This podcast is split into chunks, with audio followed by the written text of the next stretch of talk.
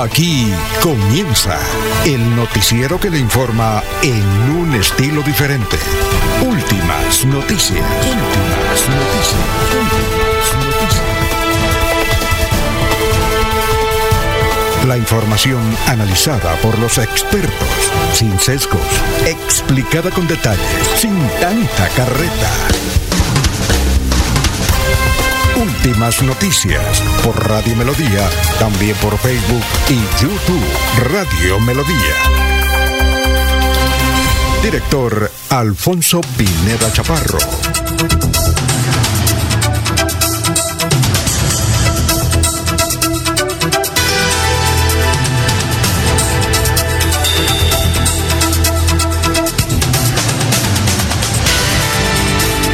Gracias a Dios, hoy es eh, martes después del puente, martes 17 de octubre del 2023. Nos abre el micrófono Arnulfo Otero Carreño para hablar por Radio Melodía 1080M. Estamos por todas las plataformas, ¿no? Así es que aprovechen 1080M además. Gracias por escucharnos.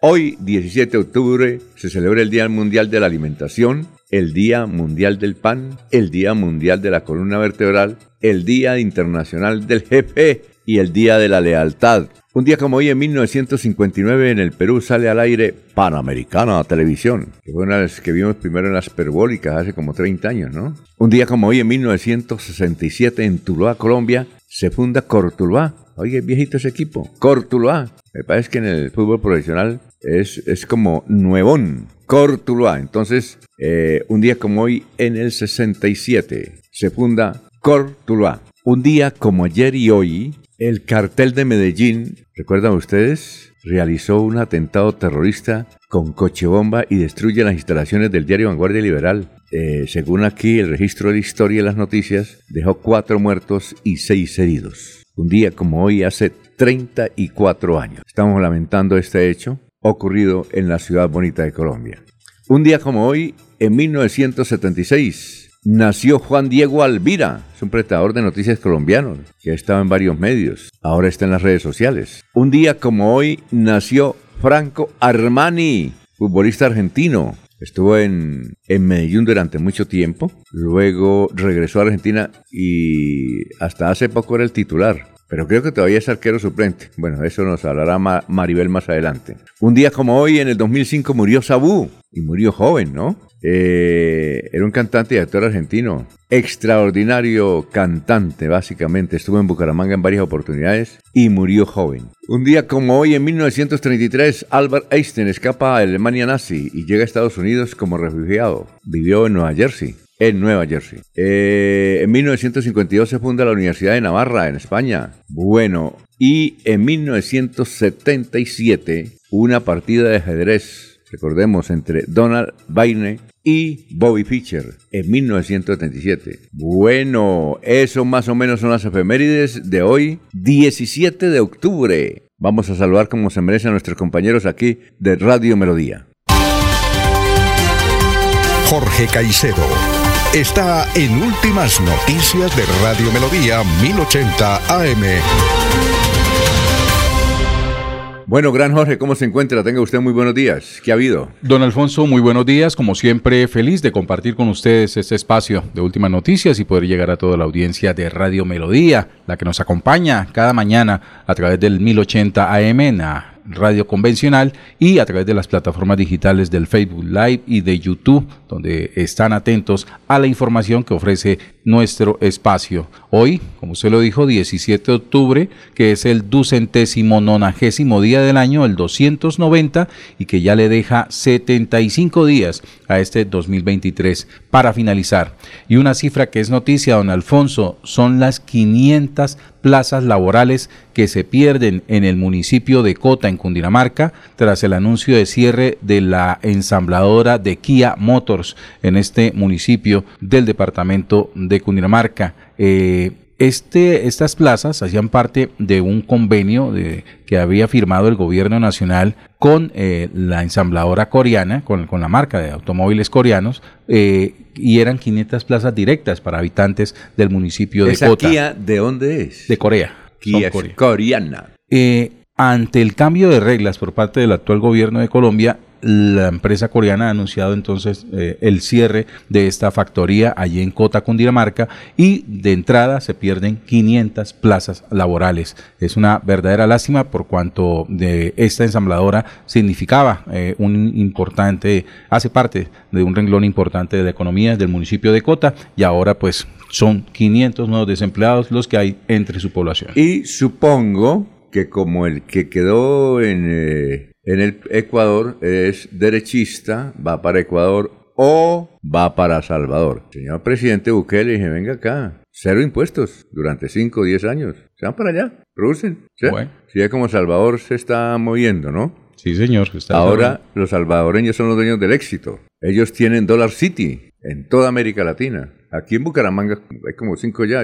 Entre Oxxo, que es mexicano, Parmatodo y Dollar City. Ellos ven en un local y usted le escribe y allá llega. Pues a ver, lo vemos. No, en serio. Eso he visto por ahí en sitios, aquí en Bucaramanga se arrienda. Uno le escribe, mire, tal, allá llegan. Entonces, todo lo que es espacios libres, Dollarcito, Oxxo, que es mexicana, y Farmatodo, que es venezolana, lo están ocupando. Y, y ahora Kia se va, no tiene ningún problema. Yo creo que ya Bukele los está llamando ahí. Es coreano, ¿no? Sí, señor.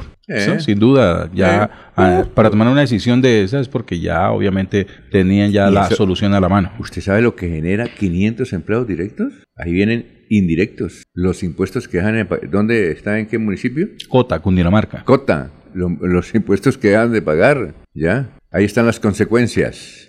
Las consecuencias. Bueno, son las 5 de la mañana, 11 minutos. Vamos a seguir saludando a nuestros demás compañeros.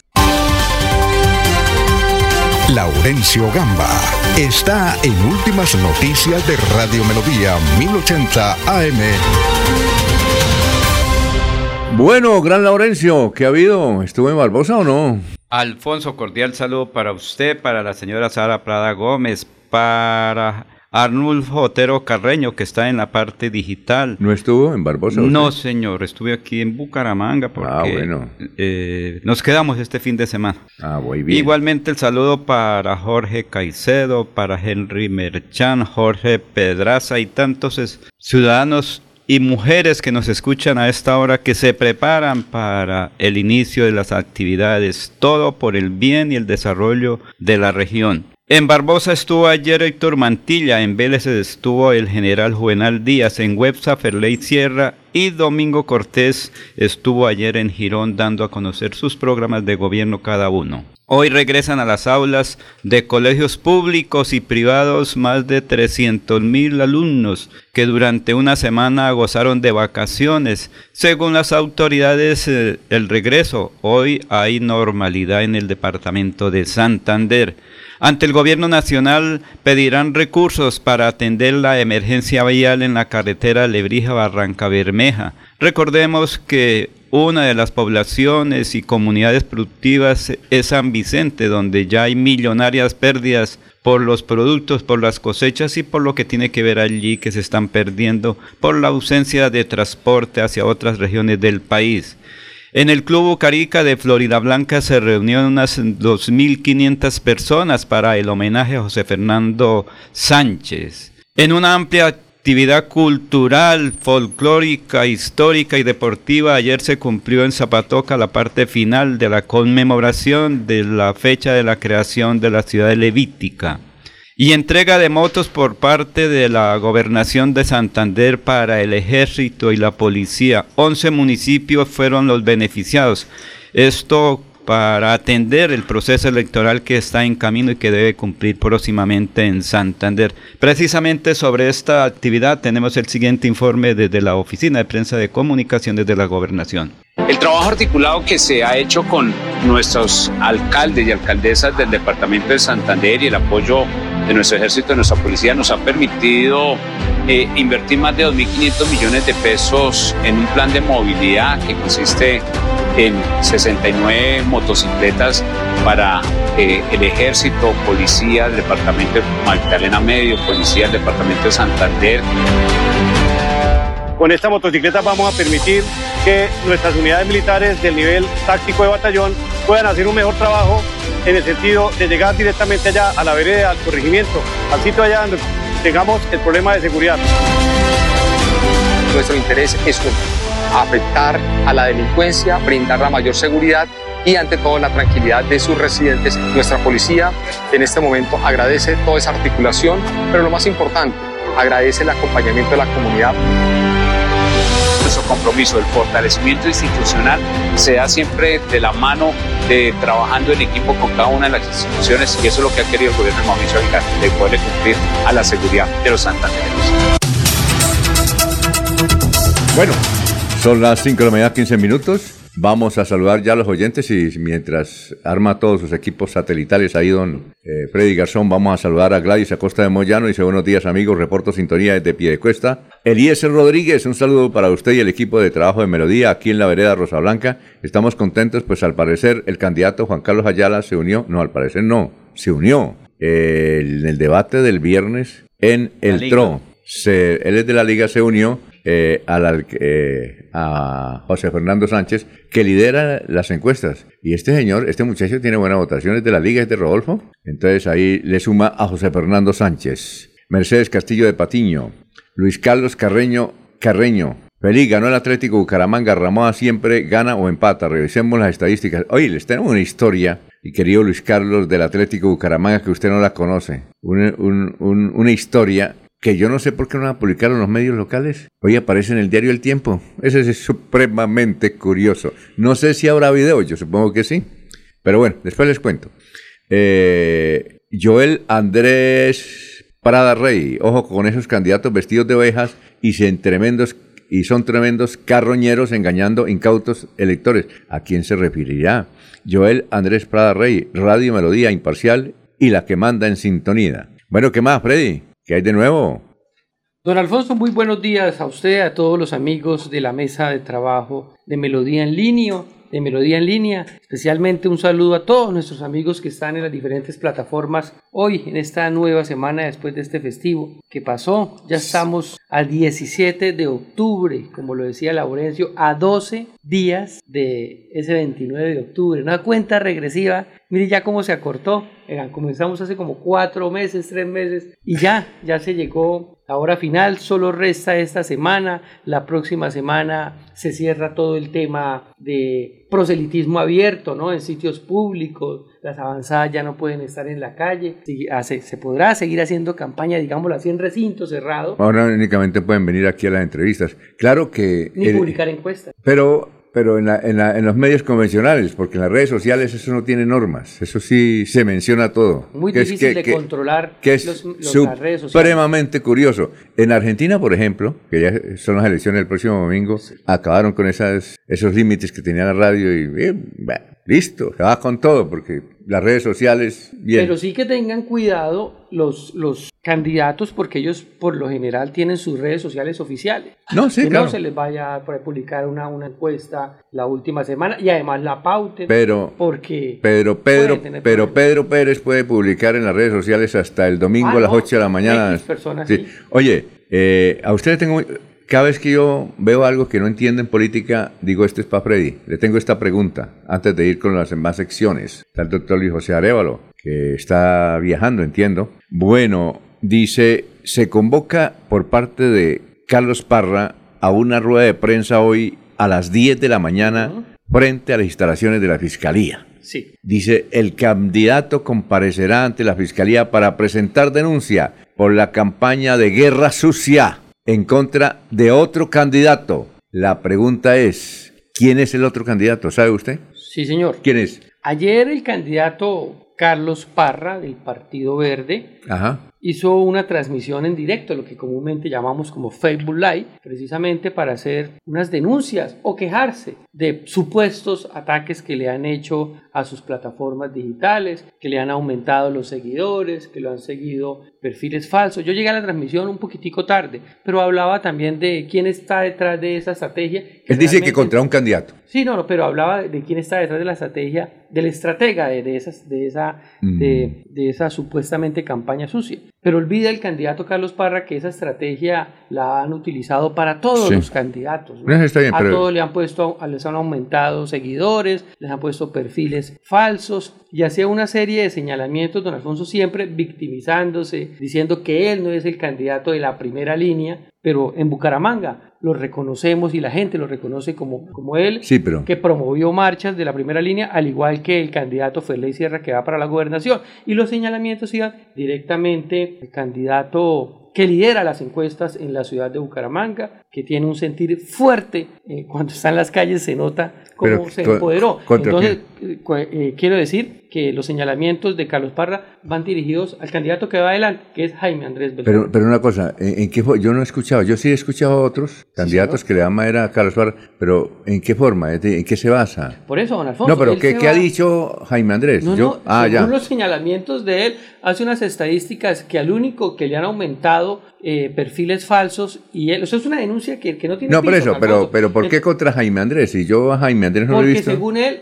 no ti- los perfiles falsos y los seguidores son menos en Jaime Andrés que en los demás candidatos y en él. Sí, entonces el señalamiento uno dice, ¿pero ¿cómo? O sea, pues la fiscalía le recibe todas las denuncias que quiera. Ah, ya, sí, ya. a ver si van a prosperar, ¿no? Ah, bueno, Pero pues, ah, eso entonces, Pero entonces, entonces se va a ir a la fiscalía. Ah, es que él no utilizar nombra- ese día de- es- esa denuncia de hoy para hacer campaña. Por eso, eh, el- el, eh, es decir, a- él no dice contra qué candidato, él dice contra un candidato. Entonces, por eso era que quería preguntarle. No, yo pensé que era contra otros. en Porque en yo sí he visto otros candidatos que le están dando duro a él. Otros, no Jaime Andrés. ¿Qué iba a decir, Jorge? No, no, que esa denuncia es como llegar a la fiscalía a decir que en la casa del vecino huele más a carne que en la mía. Sí, Usted no le ve sentido. sí. no. Oiga, ¿y será que la fiscalía se le acepta? Porque ya- Don Alfonso, todos lo reciben, pero Es una denuncia como tal. Como tal, y Debe ir allá recibirla. porque si él cree que le están... en todo caso, estaremos pendientes Afectando su campaña. el aparato, el aparato judicial del Estado al servicio de la Entonces, politiquería. Exacto. Entonces estaremos politiquería. cubriendo esa información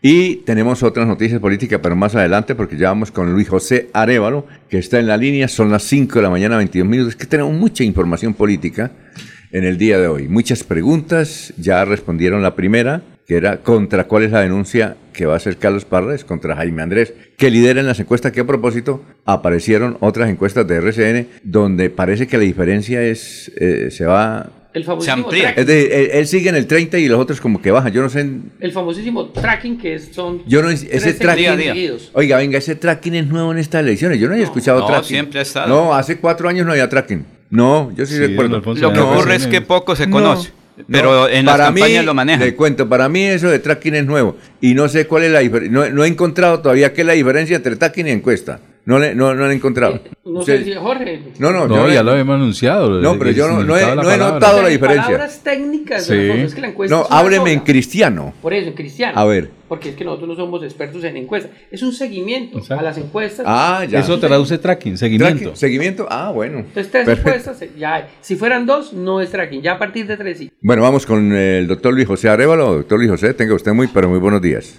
Muy buenos días, estimados oyentes y periodistas del noticiero Últimas Noticias de Radio Melodía. Feliz semana para todos. El pensamiento de hoy es de la gran educadora María Montessori, quien dijo, todo el mundo habla de paz, pero nadie educa para la paz. La gente educa para la competencia y este es el principio de cualquier guerra. Cuando eduquemos para cooperar y ser solidarios unos con otros, ese día estaremos educando para la paz. Porque la vida es hoy, mañana sigue. Alfonso Pineda Chaparro está presentando Últimas Noticias. Resumen de melodía que es transmitido por la cadena internacional de emisora Visión Celestial Radio. Estamos en la ciudad bonita de Colombia que se llama Bucaramanga. Hoy se espera, se define la situación jurídica del director de tránsito de Bucaramanga, abogado Rafael Horacio Núñez, el director de tránsito. Eh, llega a Bucaramanga eh, Carlos, eh, perdón, Daniel Caicedo para defenderlo. Se desconoce cuál es el proceso, pero se indica que es por un contrato que adjudicó la terminal de transporte cuando Rafael Horacio era presidente de la junta directiva para construir una estación de servicio en ese lugar hace siete o ocho años. También se habla de la captura del exgerente del terminal de transportes Miguel Wilson Mora Cadena. Inmovilizan moto del candidato a la alcaldía de Bucaramanga José Velázquez por no tener SOAT sus licencias vencidas y estaba mal parqueado. La policía capturó a dos hombres acusados de haber atacado a dos perros o mascotas en dos hechos aislados sucedidos el mismo día y casi a la misma hora en Puente Nacional y Bucaramanga. Seis veredas y muchos cultivos fueron afectados por una granizada en el municipio del Palmar. Un famoso creador de contenidos de redes sociales en la ciudad de Barranca Bermeja, fue asesinado por su hijastro de 17 años. En el barrio Arenal del puerto petrolero, un hombre identificado como Eliezer Quirós Morales fue asesinado por su hijastro de 17 años cuando estaba golpeando a su compañera sentimental identificada como Dubis Peña de 37 años. El hombre fue atacado con cuchillo por su hijastro en lo que sería un acto de defensa de su, de su propia progenitora. En el norte de Bucaramanga, en la antigua estación del tren de Café Madrid, se construyó un megaparque para las familias de la zona en el que se hace un homenaje a la tradición ferroviaria de la ciudad y el departamento. Esta obra es de la alcaldía de Bucaramanga. El alcalde Juan Carlos Cárdenas dijo, para el caso de la zona de juegos para niños, el parque cuenta, entre otros, con torre mirador, Spiner, circuito de equilibrio, tren montaña, tren, montaña multifuncional, jumper, balancín, resbaladero, carrusel, columpio doble y una torre resbaladera. ¿Qué dice nuestro vecino Vanguardia Liberal? Tracking electoral. Jaime Andrés Beltrán mantiene amplia ventaja en intención de voto en Bucaramanga a 13 días de los comicios. En el cuarto día de medición del tracking electoral de una compañía contratada por Noticias RCN, Jaime Andrés Beltrán mantiene la mayor intención de voto para la alcaldía de Bucaramanga, seguido por Horacio José Serpa y Carlos Parra. Jaime Andrés tiene 30.4, Horacio José Serpa 13.6, Carlos Parra 12, Fabián Oviedo 9.7, en blanco 9.6, Consuelo Ordóñez 9.5. Los otros no aparecen. El diario El Tiempo, escuchen la noticia que les mencionaba, en primera página, el bochornoso de dato, perdón, el bochornoso dedazo de un jugador del Bucaramanga a un rival del Chicó. El juego dejó una bochornosa entrada de Jefferson Mena, zaguero central del Bucaramanga, a Wilmar Cruz, delantero del Boyacá Chico. En el minuto 77, cuando el partido iba 0-0, en una disputa por el balón, Mena le metió los dedos entre los glúteos a Cruz, quien inmediatamente hizo gestos de dolor. La revista Semana titula Fuerte advertencia de Alejandro Gaviria a Gustavo Petro. En el 2026 se tiene que ir, sale o lo sacamos. El ministro de Salud y Educación, quien trabajó junto, junto con el presidente Petro, señaló que el mandatario debe irse del poder este año cuando concluya su mandato constitucional o lo sacamos.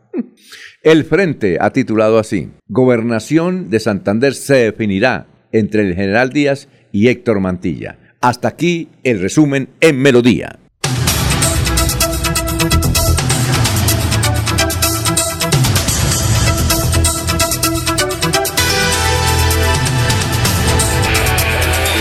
Espere en esta emisión la noticia deportiva al instante con Deportivos Carvajal.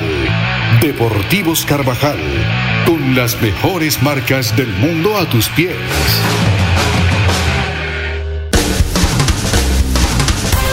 Se va la noche y llega últimas noticias.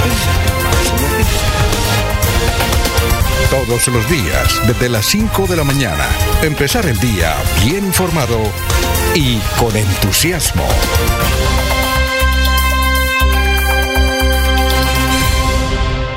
Son las 5 de la mañana, 29 minutos. A las 6 tenemos, Jorge, invitada, yo creo que es la única congresista colombiana que hay en Estados Unidos, ¿no? Que hablamos de qué? ¿De quién? No solamente es la única, es la primera colombiana. Es la primera, ¿cierto? Sí, en llegar a ser congresista de los Estados Unidos. Don Alfonso, se trata de la senadora Annette Tadeo del Partido Demócrata de los Estados Unidos. Ella es senadora por el estado de la Florida y nació en Barranca Bermeja, Santander. Auténticamente santanderiana. Ribereña. Muy amiga de Jorge Figueroa Clausen. Ah, bueno, perfecto. Entonces, ella de manera... estudió aquí en Bucaramanga. Y yo le voy a, sí, yo le voy a preguntar, mi hijo Jorge, que, que días que lo entrevistamos, dijo, ella me gustaba mucho. Lo que pasa es que ella no me paró bolas. Es una mujer muy atractiva. Sí, y muy elocuente, habla muy bien. De lo que se libró la Forma senadora. de lo que, se libró la gran senadora. No sería senadora. Porque eh, eh, tenemos exclusivas declaraciones a las seis. Eh, igualmente tenemos información que tiene que ver con la política santanderiana. Vamos con noticias de la política santanderiana. ¿Por qué a Ferley le toman el pelo de que, le toca los, que él le da madera a los Aguilar, pero duro? A los Tavera. A los Tavera, duro y hace sociedad política con ellos. ¿De qué se trata? Cuéntenos esa historia que está muy simpática. Don Alfonso, ayer nos sorprendió en horas de la noche un trino de el- este, Iván Aguilar. de Iván Aguilar. Parece que fue presidente de la Asamblea y que siempre ha estado con la familia Aguilar y Tavera, además. Y fue diputado de Y fue diputado, claro. Recordémoslo Oye, él se perdió, fue muy diputado. No, no, no él sigue trabajando muy pero activamente no, en la política. Pero no sigue tan activo, él está joven todavía. Ah, o sea, él mostrándose como candidato, no. Eso. Sí, no sí, volvió sí, a ser sí. candidato, no volvió a ser candidato. Recuerden que él fue. Hay que ser muchos candidato. decían que cuando él llegó a la asamblea era que era el otro hijo de la familia Aguilar. Y él aprovechó esa Es que ese circunstancia. apellido también, yo creo Sí. que será por el apellido. Sí, Aguilar y. Y no se logra- puede cambiar el apellido. En la notaría uno se puede cambiar el Sí, apellido. todo ¿sí? se puede cambiar ya. Pon el nombre, por ejemplo, el apellido de la mamá. No, pero pues también se puede. ¿no? Y eso le permitió llegar a la asamblea, Alfonso, Sí. cuando eso él tuvo una importante votación, porque todos decían, Pensaban que era yo los recuerdo Aguilar. en los municipios, hay que votar por el otro Aguilar, Sí. a la asamblea, obviamente. Eso, Pues, pero cuando antes, cuando pero- allá no. No, pero de todas maneras, eh, en ese momento, porque él es de San Gil también, Sí. recordemos. Iván Aguilar, pero buen muchacho. Es Sí, un recurso que sí, no sí. debe tener treinta y algo de años. Sí, sí. Es un muchacho que tiene, eh, es un berraco para discursos. Hombre, que le han dado madera así, como a todo. ¿Qué político no le han dado madera? Sí, total. normal en este país. Eh, sí, entonces, nos sorprendió entonces ayer. nos ha sorprendido primero que todo que no se haya, que, que, que no esté siendo protagonista de la política antanderiana. Sí, don Y dos, pero nos da buenas noticias como esta. Entonces el candidato a la gobernación Ferley Sierra, que cuestiona los clanes y entonces hace señal- señalamientos a la familia Villamizar, a la familia Tavera, a la familia Aguilar, pero cuando estas familias quieren hacer equipo con él, sí es bien visto, es mal visto cuando ellos hacen campaña con otros candidatos. Pues eh, en el municipio de Websa, Henry Amado Gaona, candidato a la alcaldía del Partido Verde. Recordemos que eh, el exgobernador es Didier Tavera Amado. Es el tío. Tío Es de el Lidia tío. Tavera Es Amado. tío, tío, tío de- Sí, sí, sí, Sí, Él es hermano de la señora mamá de Didier Tavera Amado, que es una docente de Websa. Y lo conozco, él ya fue alcalde, Henry Amado Gaona fue alcalde ya, Ya. Así es. en el pasado. Ah, Entonces, esta alianza política, cuando le corresponde a Ferley Sierra, para ellos sí es bien vista. Otro sería el escenario si el señor Henry Amado Gaona ayudara a otro candidato a la gobernación, ya sea a Héctor Mantilla, ya sea a General Juvenal. Ahí sí los señalamientos irían a ser muy grandes, pues que dirían ellos que hace parte de un clan. Pero más aún, yo no sé si el candidato Ferley Sierra revisó que todos los amados hacen parte también de esa campaña y que fue una noticia que algún día nos trajo aquí nuestro compañero Laurencio. Mire, por ejemplo, ya lo dijimos, en el Partido Alianza Verde está Henry Amado Gaona, por el Partido Nuevo Liberalismo está Hernán Rodolfo Amado Pardo, ¿Es pariente también? pues habría que mirar si son parientes, ahorita Laurencio nos Rafael. dirá, y hay otros dos con el mismo apellido Amado, Laurencio. Sí. Partido Político Gente Movimiento, José Manuel Parra Amado, y del eh, Cambio Radical, Hernando Fontecha Amado. Fontecha Amado también. Ese es hermano de Didier. Sí, el menor. Hernando Él es hermano de Fontecha. Didier. hermano menor. Es hermano de Didier Tavera. Entonces, miren que todos los candidatos, pues allá, son parte de la familia de Tavera. Ahí sí los señalamientos de Ferley Sierra. Me imagino que cuando está Websa se le acaba el opinadero de los clanes, porque sabe que hay muchos amados allá. Pero Entonces, la doble Websa moral, la doble moral de los candidatos del partido. Y hay foto de Total, Ferley ahí está. Con Henry, que es Sí. del Partido Alianza Verde, ¿cierto? Sí, señor, ahí está. ¿Y cómo Verde. está la amistad de- del diputado Ferley Sierra con el exgobernador de Boyacá, Amaya? ¿Cómo es el? El doctor Carlos Amaya. Carlos Amaya. ¿El de la ¿Cómo Ruana? El de la Ruana, su sí. amistad? ¿El ¿Por que qué? se echan los bueno. contratos debajo de la ruana? No sé, no, no. sí, pero ¿cómo está sí, la lo muchos medios de comunicación, la W Radio, dice que se echa los contratos Ah, debajo de la ruana. Carlos Amaya es Sí. ahijado de Didier Tavera. Tremendo Didier Tavera matrimonio. fue su ma- padrino de matrimonio. Hay video, tremendo matrimonio. Sí, es claro, como no, no, Por allá en Europa. pero ¿no? me- Fue a sí. punte papa. Punte De Y no papa, es el sí, mismo que también... Y, no es malo, o sea, es perfecto, porque además tienen una muy buena amistad, ¿sí? Muy y bien. Didier Tavera, como presidente, como director ejecutivo de la Federación Nacional de Departamentos, es mucho el recurso que haya llevado a Cundinamarca, y especialmente a Bogotá, a- donde obviamente la señora Claudia López eh, lo recibe tengo. a manteles y con gusto debido a los convenios que ha realizado. Tengo daticos sobre el particular, son las 5 de la mañana, 35 minutos, no se vayan. Seguimos aquí con más noticias. En Melodía valoramos su participación.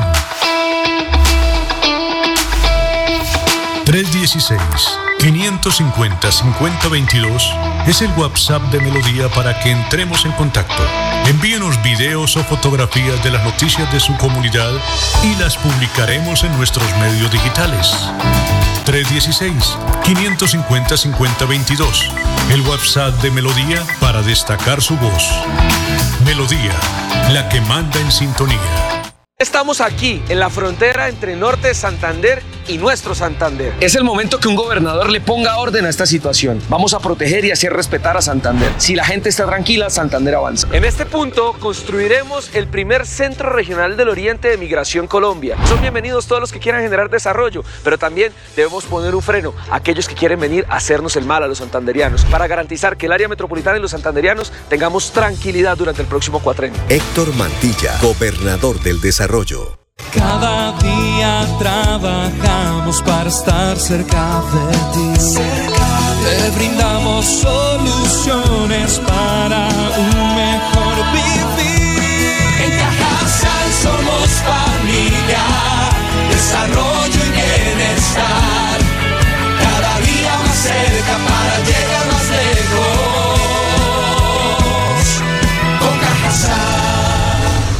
Vigilado Supersubsidio. Amigo lebrigense, les habla Javier Uribe Mota, candidato a la alcaldía Lebrija por la nueva Fuerza Democrática, contando con el respaldo del Centro Democrático del doctor Álvaro Uribe Vélez y el nuevo liberalismo de Luis Carlos Galán Sarmiento. Quiero invitarlos este 29 de octubre a que voten por mi nombre a la alcaldía Lebrija para que nuestro municipio recupere el rumbo y el campo vuelva a ser el motor del progreso y desarrollo de la capital piñera de Colombia. Javier Uribe, a la alcaldía. Primero Lebrija. Publicidad política pagada. Es tiempo del general Juvenal. Es tiempo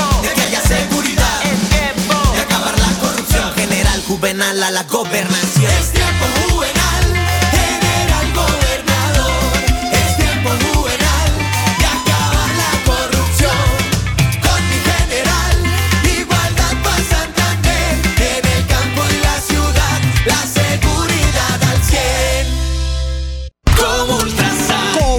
Ultrasan Maderas te ofrece excelentes maderas para remodelar tu cocina o renovar los closets, biblioteca, estudio y cualquier mobiliario para tu hogar. Visita nuestra sala de exhibición en la carrera 16, número 2324, Bucaramanga. Como Ultrasan Maderas, nuestra pasión es mejorar tu vida.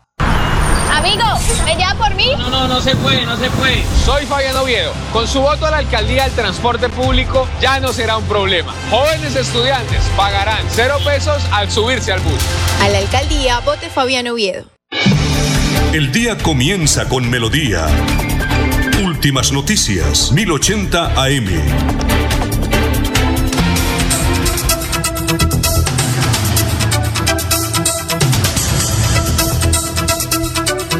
5 de la mañana, 39 minutos. Atención, microempresarios, emprendedores de Bucaramanga. ¿Cuentas con un negocio de taller de confecciones, calzado, marroquinería o trabajas de manera satélite en estas actividades? Aprovecha hoy el Festival de Crédito en CoFuturo. Es que es, sensacional esta ayuda. Y, y eso se acaba, ¿no? Montos hasta de 4 millones para maquinaria y tecnología. No se preocupe que, ah, es que yo no voy a que me den crédito porque me piden muchos papeles y estoy, re- este, no, se, no me preocupe si está reportado. No se preocupe. Allá le dicen cómo. Y lo mejor de todo, tasa de interés 0%, financiada por el IMEBU y la Alcaldía de Bucaramanga. No pierde esta oportunidad. Única, comunícate al 322-24-36217. Apunte, como dicen en Barichara, ¿no? A ver, apunte. Hoy no se dice apunte, se dice anote, no, escribas. No, alista el celular. Pero en, en Es mi- mejor apunte. No, en mi tierra decía, a ver, mijo, apunte. Apunte. Dijiti, di- no, no, ahora, apunte. Son términos que hay que recogerlos nuevamente. Apunte. Lo me, tradicional. o me topé con Laurencio. Ahora no dice me topé. Yo le digo a mi nieta, me topé con Jorge. Abuelo, ¿qué es topé? ¿En serio? Eso no, es, eso no se dice. ¿Cómo se topa con la- don Laurencio, don Alfonso? ¿Cómo se Yo a topa veces le digo a mi, a nietica que tiene 8 años, 9 años, le digo, está cerca la cuja. Abuelo, ¿qué es cuja? ¿En serio? Sí, sí, nos preguntan todo, Alfonso. Bueno, eh, Eh, entonces, apunte, don Laurencio, 322-24-36-217. En Cofuturo creemos en tu negocio. Vigilado por Super Solidaria.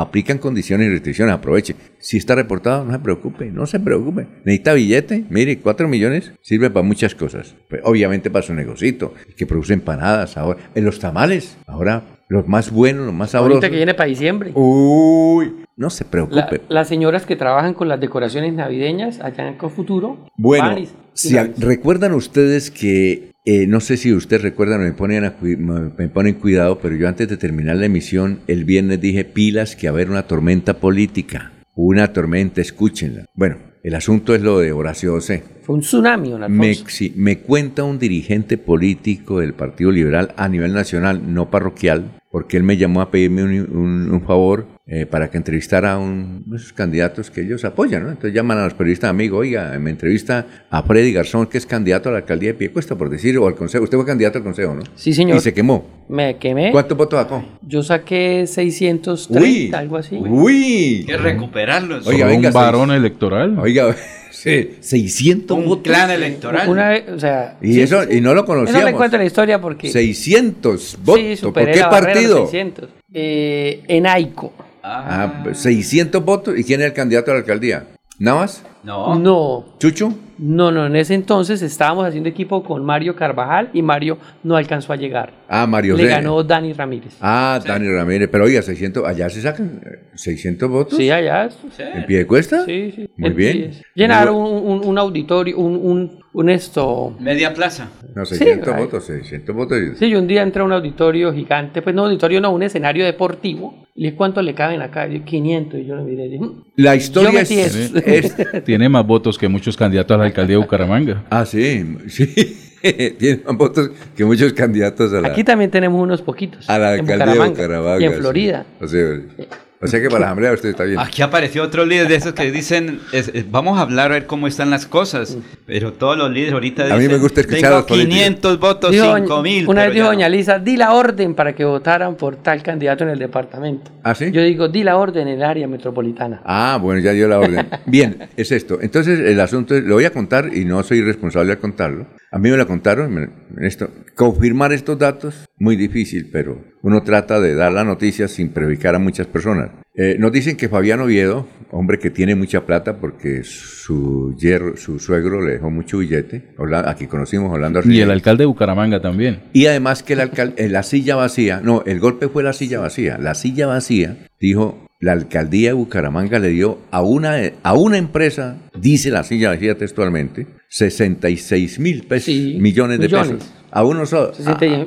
64 mil millones. de propiedad de Fabián Oviedo. Y a dedo. A- ah, y a dedo, ahí dice a dedo. Pero de Entonces el man tenía plata y que quiere ser el alcalde de Bucaramanga. Entonces vio que las campañas de Horacio José estaban tambaleando económicamente y otra campaña. Y entonces les dijo, oiga maestro, venga, vamos a unirnos, ¿no? Entonces Jorge, usted es candidato a la alcaldía de Bucaramanga. ¿Cuánto ha gastado? ¿Mil millones? ¿Le sirven dos mil millones? Y claro, y los asesores, uy, claro. Sabiendo que ya va a ser casi Exacto. imposible ganar. ¿no? Bueno, entonces, ¿qué pasa? Eh, estando en eso, el jueves pasado convocaron a una rueda de prensa, Horacio José, me lo contaron así, Horacio José, para hoy a las 8 de la mañana, para anunciar el retiro. Hoy Sí. martes. Hoy martes para anunciar el retiro. Parece que se filtró y llamaron al presi- expresidente Gaviria y le dijeron, pilas, Señor. el señor se va a ir. Entonces, César Gaviria, esa carta es auténtica de él. Me dijeron que estaba en una finca, en una finca allá, bueno, comentaron, no sé, pero también está en, eh, uno en el correo, puede dejar una, una carta con membrete. Pero entonces él dijo, venga, hagan rápido la carta y yo la firmo antes de que me pase la rabia. Entonces firmó la carta y la mandó, la envió. Obviamente, sin el, salió sin envío de El membrete. logotipo de. Muchas partido. personas dijeron, hombre, esto no puede ser del presidente Gaviria, eso debe ser de otro. es este", y comenzaron a, a opinar y a pensar que estaban en todo su derecho. Yo también, si me mandan aquí una carta que no tenga el membrete Melodía, oiga, al favor, a partir de mañana usted ya no es, sí, empleado de Melodía, pero la firma, la firma auténtica de la presidenta de la compañía, pues uno dice, bueno, ahí está. Esa carta es de César Gaviria, porque si no hubiese sido de César Gaviria, él ya estaría denunciando en la fiscalía que le están utilizando su firma. Bueno, entonces en esa cuestión, el viernes por la tarde apareció la carta, ¿sí? La dio a conocer el presidente del partido en Santander. Presidente del partido se llama Alfonso, Pinto, Fratali. A mí me llamaron a reclamarme porque, ah, no sé si a los otros medios también, por qué habíamos publicado eso. Yo dije, es el presidente de la Asamblea de Santander, presidente de la Asamblea de Santander. No es Juan Pérez, ni siquiera es el diputado tánico, no, presidente, ¿o no? Así es. Presidente, director del, del directorio departamental y tenemos un audio donde él dice, que le explica Vanguardia Liberal, dice, es el presidente, es auténtica. Ahí está el audio para... Ahí está el audio. Entonces, es eso. Lo que pasa es que no, eh, hoy, obviamente uno entiende que el doctor Horacio se está haciendo una campaña mm, fuerte, muy dura, y hay fricciones, y quieren tapar otra cosa. Sí, quieren tapar. Pero además, fuentes de la propia campaña me contaron que en Vanguardia Liberal quitaron la publicidad que habían contratado, la quitaron. Ah, ok. Y amigos de la campaña me contaron que fueron a bajar afiches y pancartas. No sé si usted, ¿sí o no? Sí, sí. Usted también hay la una misma fotografía incluso. Total. Hay una fotografía correspondiente al desmonte de una valla. El muchacho que me contó, le dije, venga, grabo. Dijo, no, no, no, porque entonces no me pagan. Sí, pues, listo, pero sí, eso es la verdad. Entonces, hoy hay una rueda de prensa. Está invitado don Laurencio, ojalá le haga estas preguntas al doctor Horacio José. Y Hay que decirle- ir allá a preguntar. sí, y cuente esto, dígale, doctor, cuente la verdad. La gente lo que quiere es sinceridad, ¿ya? ¿O no? Eso es. Don Alfonso. Esa es la historia que nosotros Curioso, tenemos. Don Alfonso, y es que eh, cuando comienza esta campaña, esta puja por la alcaldía de Bucaramanga y Horacio José Serpa manifiesta su deseo de participar como candidato, fue precisamente el di- presidente del directorio departamental, Alfonso Pinto Fratali, el primero en manifestar su respaldo y apoyo a Horacio José Serpa para llegar a ser, a ser ca- alcalde, candidato a la alcaldía. Eh, entonces, este anuncio o este, este pronunciamiento que hace el diputado Pinto el viernes, dando eh, la veracidad al escrito del expresidente César Gaviria, pues obviamente sorprende y sorprende aún más es cuando se asevera que tenían información muy certera con respecto a que se vendría el retiro de la candidatura de Horacio José Serpa. Ahora, la carta está vigente y dice lo siguiente para Laurencio, para que usted haya eh, contrapregunte. En la carta dice que hay libertad por,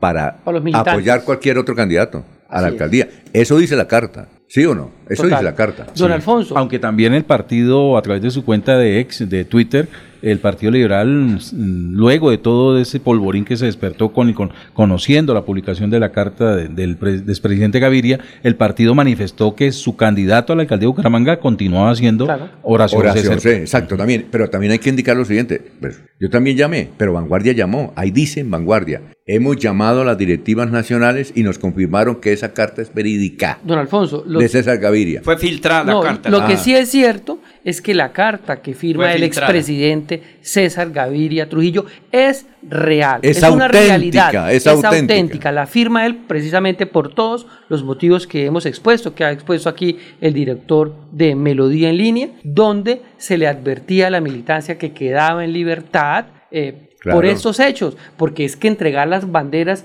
de un partido político, creo yo, eh, de que el más importante por su Claro. historia en Colombia, entregárselo a un candidato eh, que todos son en, en igual proporción candidatos, pero se entiende que ese el hijo de, de- de- de Serpa, ¿cierto? De Horacio Serpa, un líder innato del Partido Liberal, eso causa un fuerte impacto en las filas del Partido Liberal de que fueran a entregarle las banderas a otro candidato como Fabián Oviedo y por tanto ahí le tocó salir nuevamente al candidato Jorge José para decir que no, que era mentira, que él seguía, pero don Alfonso se molestan, aquí es donde uno dice, la- los serpatizantes, la campaña de José Serpa, se molestan con los mensajeros, es que fue una carta real, la W Radio la publicó y todavía No, no es el está publicado, no, y ahí está. Vanguardia Liberal la publicó, que son Eh, medios Todos los medios, el tiempo, Caracol Radio y Caracol y lo que le Televisión. sorprende a uno es que hasta los mismos periodistas de esa campaña cuestionando a, pues todos tenemos el derecho de cuestionar, pero eh, ahí eh, eh, Javier Flores, el director de Vanguardia Liberal,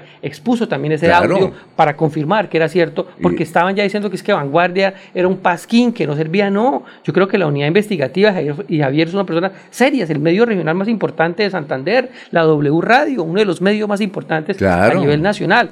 Lo que sí quedó claro fue que lo estaban pillando en la trampa y salió el presidente es- Gaviria y les tocó recular. Y, y hágase- ahí tiene material, don Laurencio. Hay que ir a la rueda de prensa. Sí, sí, ahí tiene usted material ir. para que se eh, para que le haga pregunta al doctor, al doctor Sin Horacio. duda. O sea, lo invitamos aquí a las seis, pero dijo que no, que eh, él tenía la rueda de prensa y iba a explicar. Ya, expliquemos eso, porque eso sucedió, según los co- han comentado Y no fue fuentes. ningún montaje, No. porque salieron ahí, no, que es un montaje, que están diciendo mentiras. No, no fue un montaje. Montaje, lo que vamos más adelante sí a comentar también en el programa de hechos políticos que han sucedido en Bucaramanga. Sin duda, una rueda de prensa de alta temperatura, don Alfonso, porque no es solamente esta situación que ocurrió el viernes la que será el tema central de la rueda de prensa, también la situación que hoy afronta uno de los voceros de esa campaña. Total. Perfecto, son las 5.52.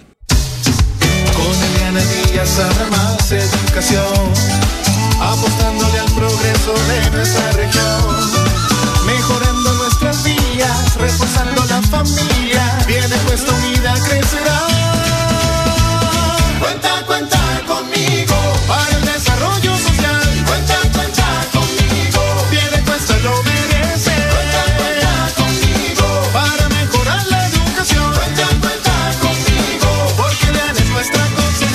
Para votar por Eliana Díaz, marque la Fuerza de la Paz número 13. Publicidad, política pagada.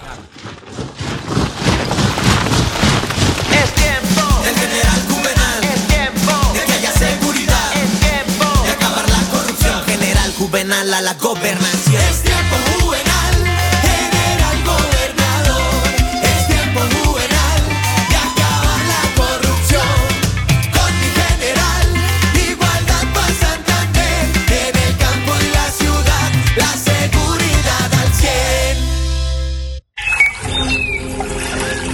Capital, produciendo y conservando el territorio yariguí. Una solución basada en la naturaleza para aprovechar y conservar la tierra, dar valor agregado a los cultivos, adaptarnos a los efectos del cambio climático y mejorar la vida de los pobladores. Un convenio con Z Cooperador y la CAS Santander.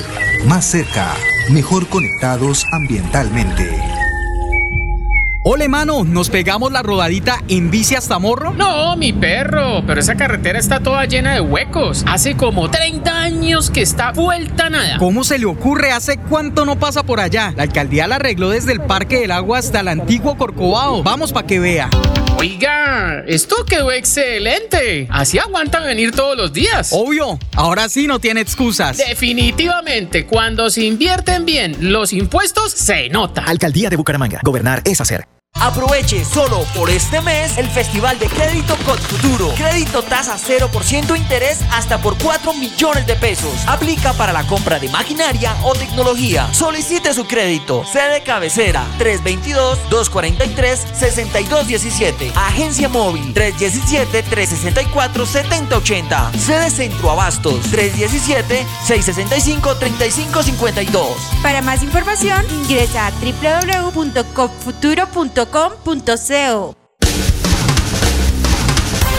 Se va la noche y llega últimas noticias. Todos los días, desde las 5 de la mañana, empezar el día bien informado y con entusiasmo.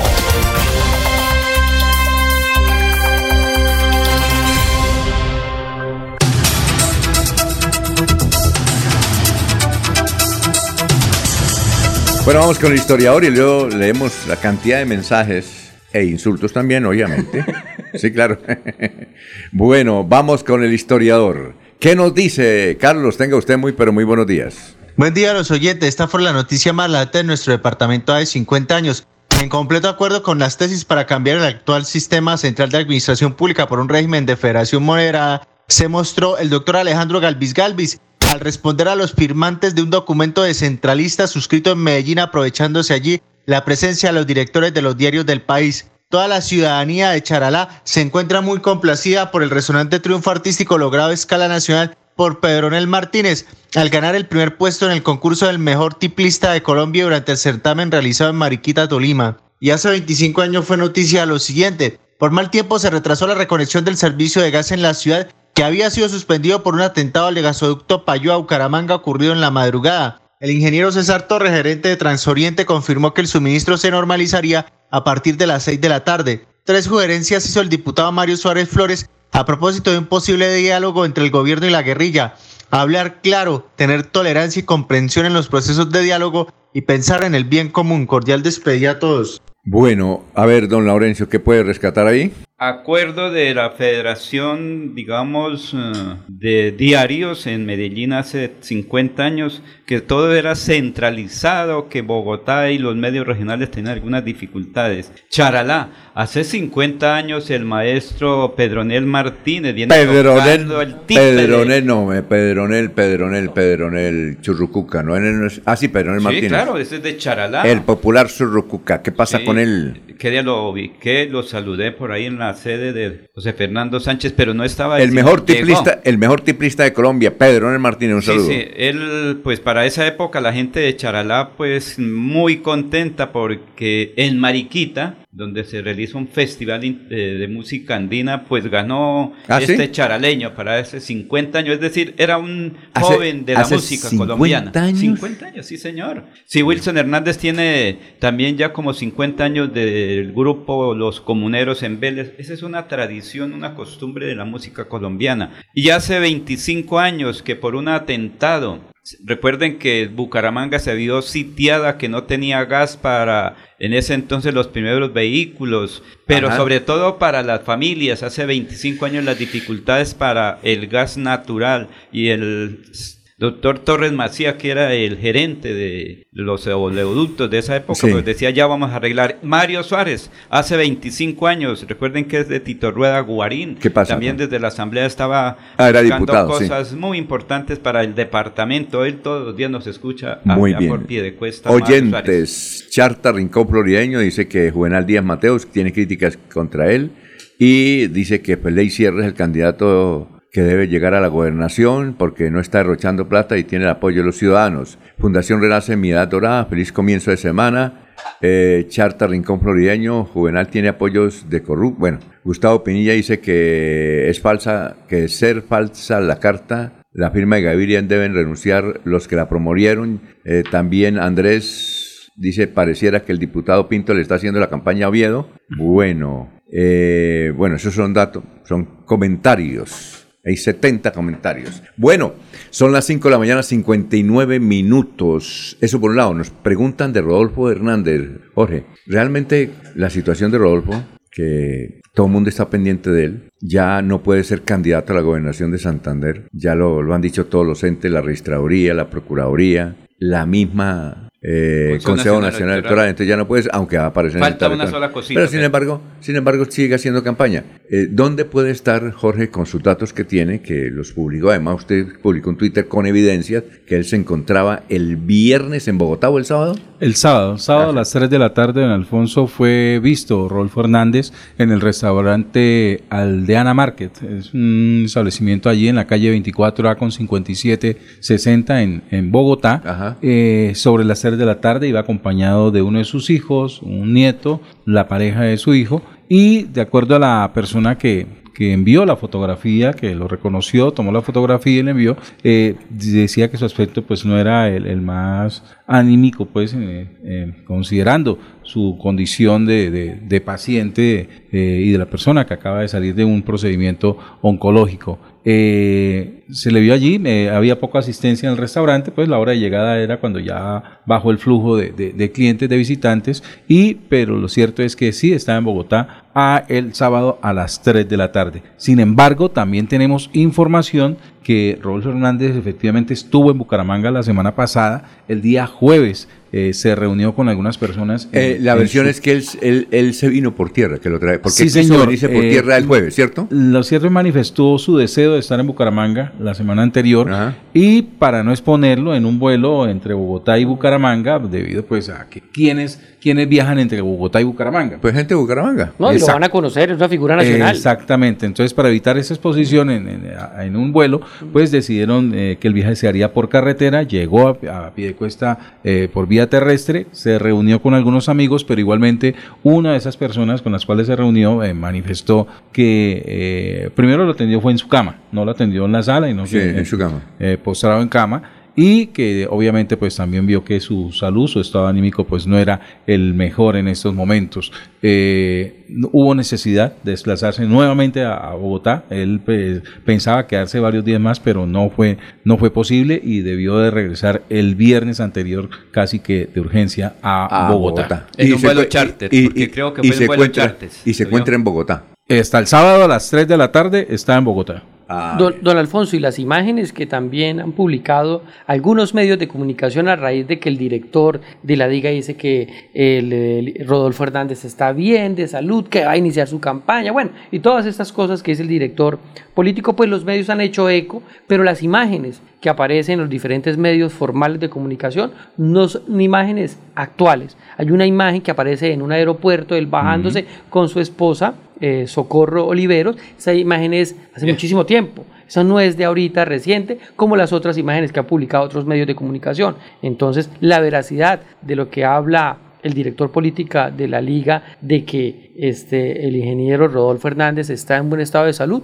al parecer no son ciertas. Y ahora, esto me hace recordar como cuando eh, el comandante Chávez estaba también en difíciles condiciones en Cuba y había mucha especulación, todo el mundo decía, pero ¿qué? ¿Que se murió? No, que no se murió, que está enfermo, que no, que no está enfermo. Y la en ese entonces presidencia de Venezuela decía que él estaba bien y que mandaba fotos e inclusive, eh, no sé, otros argumentos para demostrar que estaba bien y finalmente pues... Y, una demostración, don Alfonso, de que los candidatos en el área metropolitana estaban esperando a que Rodolfo llegara para levantarle la mano. Ellos saben que no es así, porque mire que en Florida Blanca el candidato de la liga, adhirió a la campaña de José Fernando Sánchez. Una muestra clara de que las cosas no están bien en la liga y que fortaleció fue, en este caso en Florida Blanca, a José, a José Fernando Sánchez. Seis y tres minutos.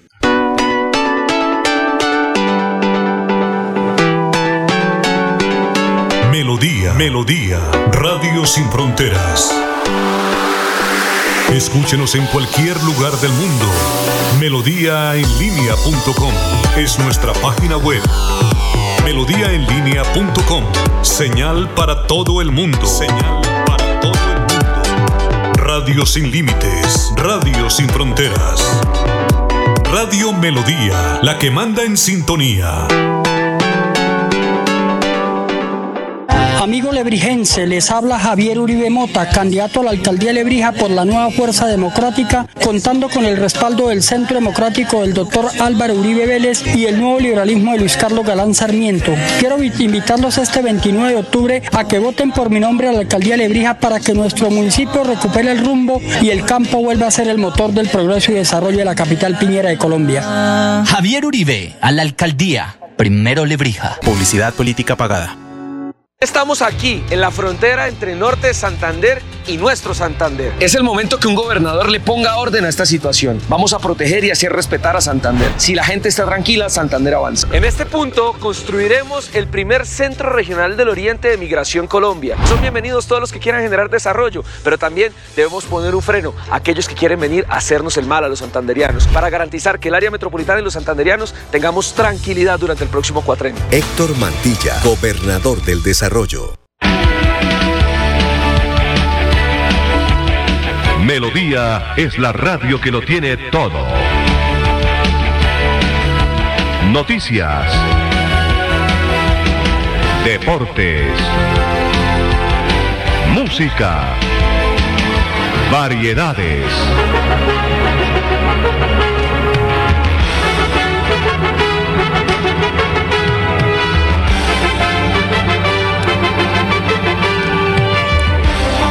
Melodía La Grande.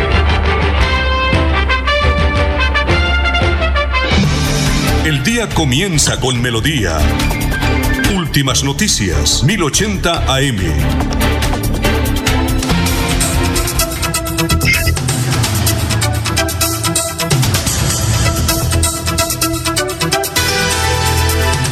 Son las 6 de la mañana, 6 minutos. Tiene una invitada muy especial, Jorge, que nos, nos hemos, la hemos anunciado desde hace varias horas. ¿De qué se trata, Jorge? Así es, don Alfonso. Tenemos como invitado especial a esta hora desde la ciudad de Miami a la senadora Anet Tadeo. Anet Tadeo, don Alfonso, es la primera colombiana en ser elegida congresista, en este caso senadora, de los Estados Unidos. Aneta Dedo es santanderiana, nacida en Barranca Bermeja, y la hemos invitado precisamente a este espacio Últimas Noticias. Eh, porque eh, ha publicado eh, en su, a través de su cuenta de ex, antiguamente Twitter, el siguiente trino como la primera y única colombiana electa al Senado de Florida y aún más como judía, le pido a mi comunidad que se unan a firmar esta petición.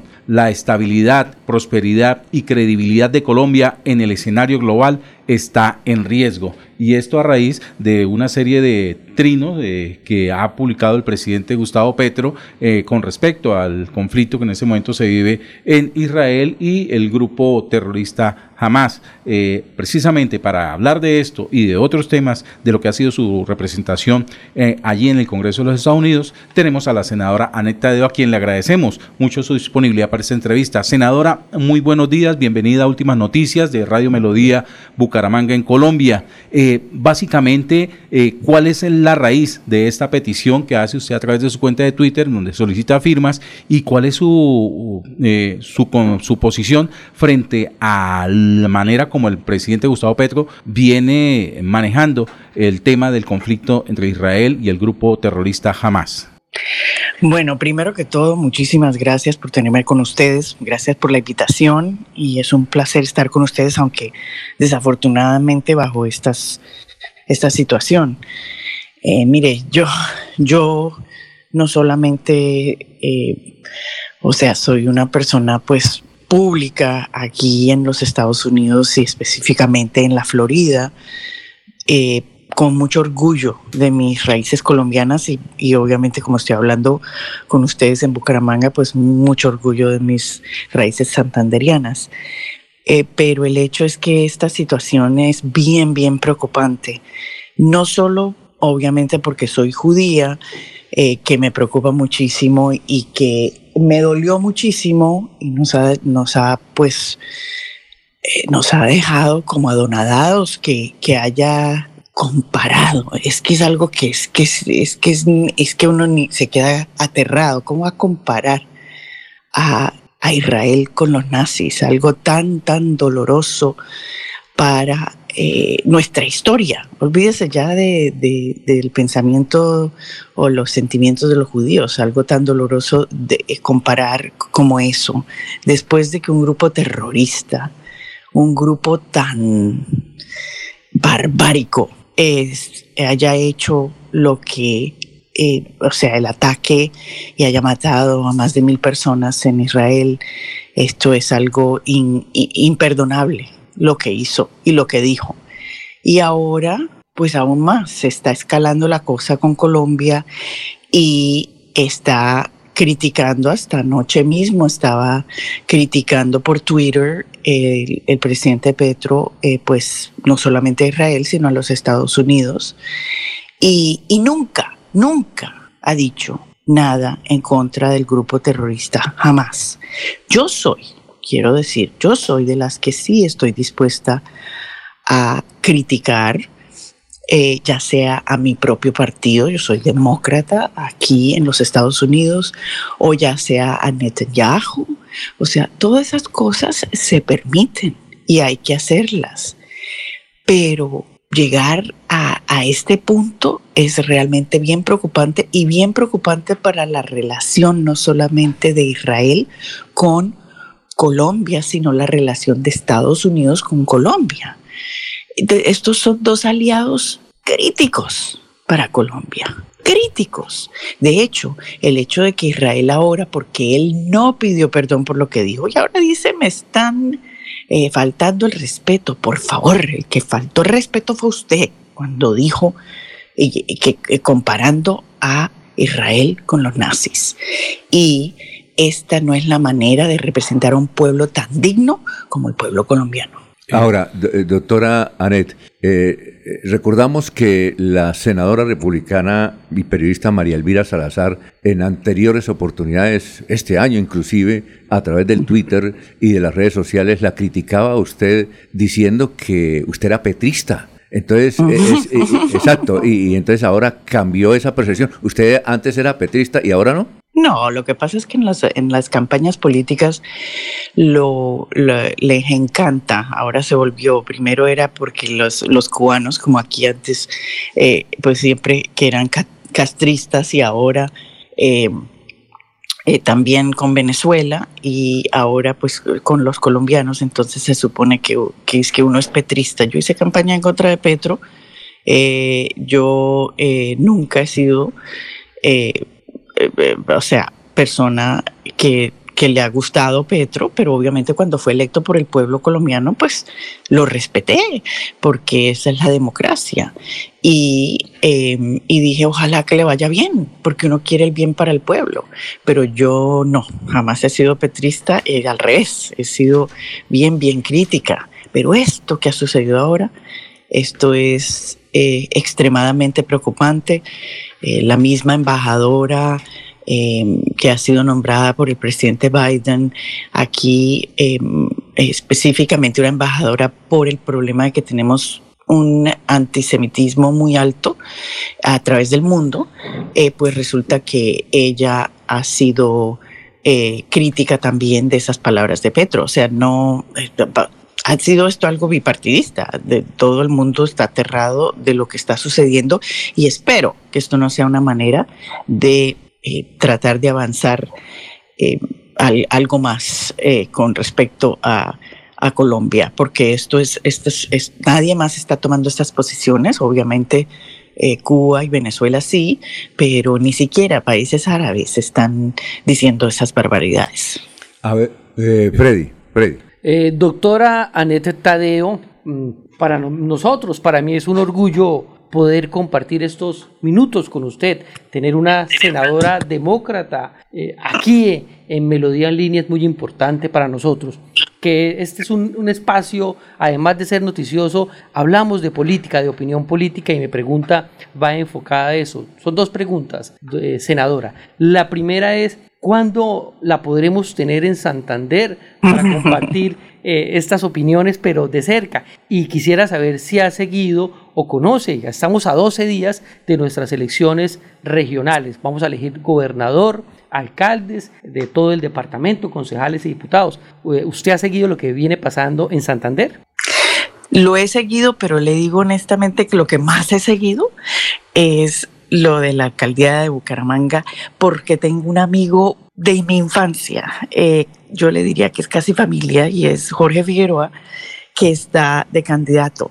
Entonces, para mí, pues ha sido pues muy lindo verlo a él y decir las verdades como las dice eh, y, a veces pues de una manera muy chistosa, pero tristemente chistosa porque es la realidad de que eh, de la falta de liderazgo así que yo pues muy contenta de verlo a él eh, ahí eh, y de que está dispuesto a decir las verdades y pase lo que pase, eh, porque a veces, te digo una cosa, a veces uno gana o pierde en campañas, pero lo importante es que, que la gente, que se hablen de, de las cosas reales de lo que está sucediendo, porque el eh, usualmente lo que los políticos les gusta decir es, es lo que creen que la, la, persona y lo que le va a conseguir los votos y resulta que, bueno, pues mire, ahí estamos con, con Petro en la presidencia y, probablemente con alguien en la, en la, en la, alcaldía. de Bucaramanga que no necesariamente eh, va a ser lo mejor para Bucaramanga. Ahora, eh, doctora, el, la admiración es mutua porque en una entrevista reciente, Jorge Figueroa ha dicho que usted siempre ha sido su amor platónico. No, no. No, él fue novio de mi hermana. Ah, jugaba doble banda. No, no, no, no, él fue novio de mi hermana. Y, y no, pero una eh, muy cercanos con la familia, siempre fuimos muy cercanos con su mamá, cuando venía aquí a Estados Unidos siempre se quedaba con nosotros, eh, muy amiga con mi mamá. Y sí, eh, les acepto la invitación. Cuando vaya, la voy a llevar a mi mamá, yo, yo sí voy, yo tengo todavía familia en Barranca Bermeja. Y, y pues definitivamente allá los veré en persona sin, sin faltar. Les aviso. Ahora, doctora, aprovechándola, eh, y como dice nuestro compañero Freddy, es, es un honor tenerla acá porque hay muchas personas que la admiran, pero también hay muchos jóvenes que quieren eh, definir su vida yendo a Estados Unidos. Para Mm. muchos el sueño es ir a Estados Unidos. ¿Usted qué le recomendaría? ¿Que fueran o no? Mira, eh, no le recomiendo a nadie que vaya por el por, por, por, por esa, esa caminata mortal a- para después cruzar la frontera. Eh, las cosas están, es- en esas situaciones es sumamente difícil, mucha gente fallece, se aprovechan. Eh, de hecho, se hizo una película muy buena, El Parcero creo que se llama, eh, buenísima, la vi, conocí a esta gente que hizo esa película y, la verdad, o sea, hay muchas experiencias muy tristes y, no, no, no se lo recomiendo. Con respecto a, a venir y, quedarse de una manera no legal, tampoco le recomiendo porque no es fácil, no es fácil. Eh, hay mucha gente que dice que sí, que eso, le- pero no es fácil. Eh, pero lo que sí también les recomiendo es que se queden luchando por, por nuestra Colombia para que salga adelante. Pero, pero si pueden venir y pueden conseguir eh, eh, de alguna manera llegar, eh, yo soy de las que definitivamente soy pro inmigración en los Estados Unidos y piensa que tenemos que encontrar la manera, necesitamos más trabajadores, necesitamos más personas eh, dispuestas a, hacer muchos de los trabajos que mucha gente no está dispuesta a hacer, desafortunadamente. Y, el colombiano que ha venido aquí le ha ido muy, muy bien, gracias a Dios. Y, pero sí hay mucha gente que sufre por eh, la falta de papeles y, no es nada fácil. Eventualmente salen adelante, pero, pero en este momento la situación en el Congreso con respecto a pasar algo para eh, una inmigración integral, para realmente hacer las cosas como debería ser, no lo veo en el camino, simplemente porque se ha vuelto una pelota política que, que le da muchos puntos al, a un lado, que es el lado republicano, que es antiinmigrante. Entonces, eh, es, es bien, bien fea la situación en ese sentido y por eso no, no se los recomendaría. A ver, Laurencio. Senadora, buen día. Sin embargo, pues se dice que a Barranca Bermeja llegó mucha gente extranjera por el petróleo y por otras actividades. En el caso del señor padre, llegó como Sí. piloto. Pero usted dice que es de alguna manera eh, defensora de la parte árabe. ¿Cuál es su vinculación? ¿Es por familia o es por religión de esa descendencia árabe o, o por- Judía, No, o judía, judía, judía. Judía. No, yo soy judía. eh, eh, soy judía por porque quise ser judía eh, y entonces no soy judía de nacimiento. Me crié eh, católica y, siempre, pues, y mi madre todavía y mi familia en Colombia todavía muy católicos. pero yo me convertí a judía cuando tenía más o menos 23 años y, y estoy casada con un judío y mi hija ha sido criada judía y de hecho de la familia de mi esposo eh, su, su padre fue uno de los liberadores eh, de una de las de, uno de los centros de concentración eh, y pues tenemos una historia de en nuestra familia por matrimonio para mí de mucho sufrimiento de, de la familia y, de perder familia. En este momento no hemos eh, perdido a nadie en Israel, pero definitivamente conocemos a mucha gente que sí. Y, y pero sí somos de los que quer- queremos dos estados, que queremos que el, que el pueblo palestino eh, tenga oportunidades también, pero hay que acordar la diferencia entre el pueblo palestino y Hamas. Hamas es un grupo terrorista. Las barbaridades que hicieron de descabezar a bebés, de eh, matarlos eh, eh, en, carne viva, cosas así tan, tan horribles, tan horribles, eso es, eso es un grupo barbárico, eso es una cosa horrible y hay una gran diferencia entre eso y los palestinos. Y los palestinos que están falleciendo los usan, los usan eh, como, como escudo, los, este grupo de Hamas, y no los han dejado salir.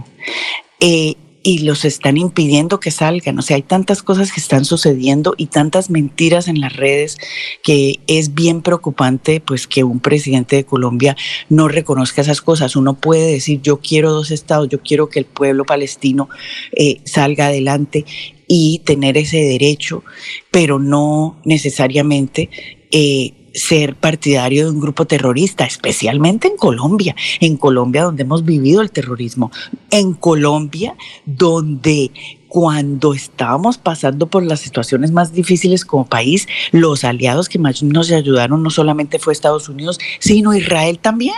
Y de hecho, cortar y ponerse en esta peleita con Israel es un peligro tremendo para la seguridad de Colombia porque todos es, eh, muchos de los aviones son de Israel.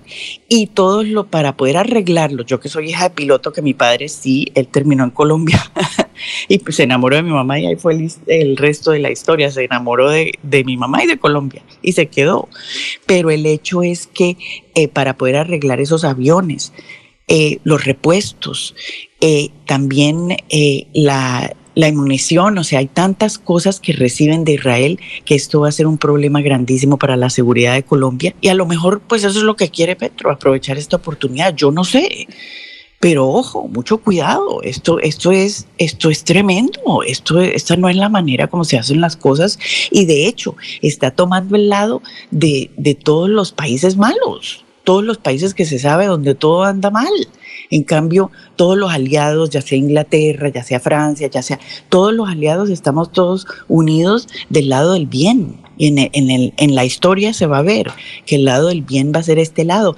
Y de hecho, el presidente Biden va a ir a Israel ahorita, esta semana. Y el presidente Biden, una de las cosas que está diciendo son las verdades. Estamos apoyando al pueblo de Israel. Pero espera un momentito, vamos a hacer las cosas como deben ser porque nosotros no somos los barbáricos como lo son jamás. Eh, senadora Aneta pues comprenda un poco eh, esta mezcla de temas que hemos hecho en esa entrevista, pues primero pues la, la coyuntura política internacional que se está dando en este momento y obviamente también la emoción de poder contar con su presencia, su participación en este, mm, eh, en, este programa de Últimas Noticias de Radio Melodía, que entiendo que incluso es su primera entrevista a un medio de comunicación en la región de Santander, entonces eh, por ello hemos querido conocer un poco más de su vida personal, de su vida también como congresista y en los Estados Unidos, pero regresando regresando al, momento coyuntural de esta petición que usted ha hecho con respecto a la posición que ha asumido Gustavo Petro frente al conflicto que se da en ese momento en Israel, eh, no es necesario ser judío para comprender el dolor y, la barbarie que ha vivido el pueblo judío eh, eh, históricamente y más ahora recientemente con estos hechos que se dieron allí por cuenta del grupo Hamas. ¿A qué le atribuye usted la posición de Gustavo Petro frente a esta situación que hoy tiene el pueblo de Israel. Eh, ¿A qué cree que se debe? ¿Es un propósito político o es sencillamente un delirio de gobernante? La verdad no sé, no, no, no, no sé ni qué, ni qué creer y por eso me pregunto si, si es una manera de aprovechar el momento.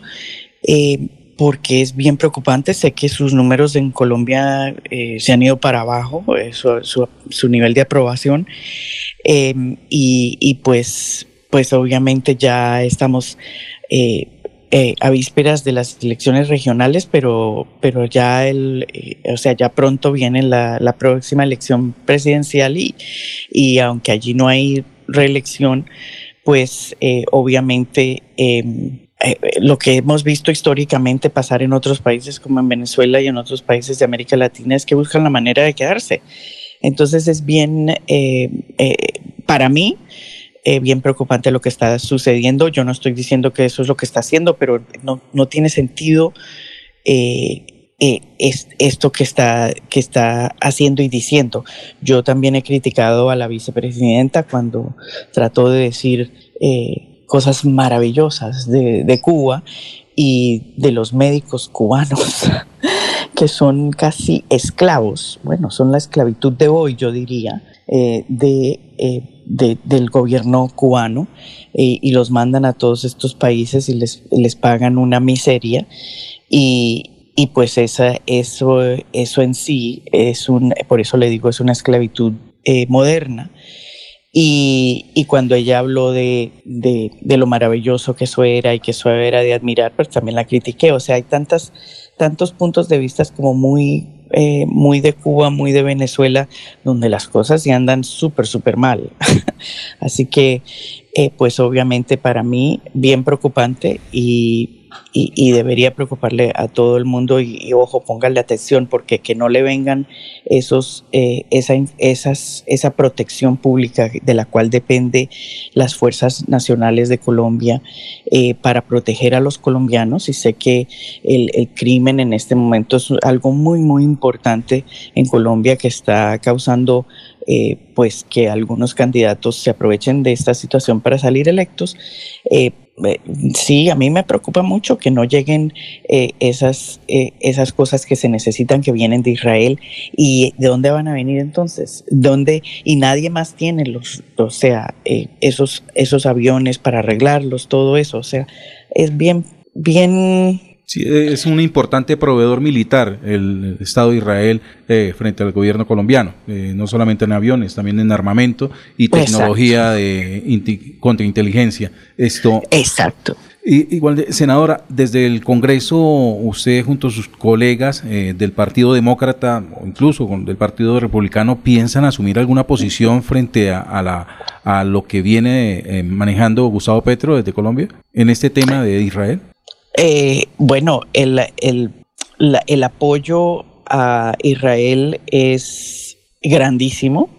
Y bueno, desde el lado del Partido Demócrata les puedo decir que no hay nada más eh, importante que ver la respuesta del presidente Biden y el hecho de que va a ir, el hecho de que ha estado en conversación a pesar de, de de, o sea, de, de la preocupación en, mi, en mismo Israel, eh, los periódicos de Israel han sido críticos eh, de eh, la, o sea, del descuido de, que hubo por parte de Netanyahu, porque estaban en una pelea interna y se aprovecharon pues de eso para, para aprovechar el momento.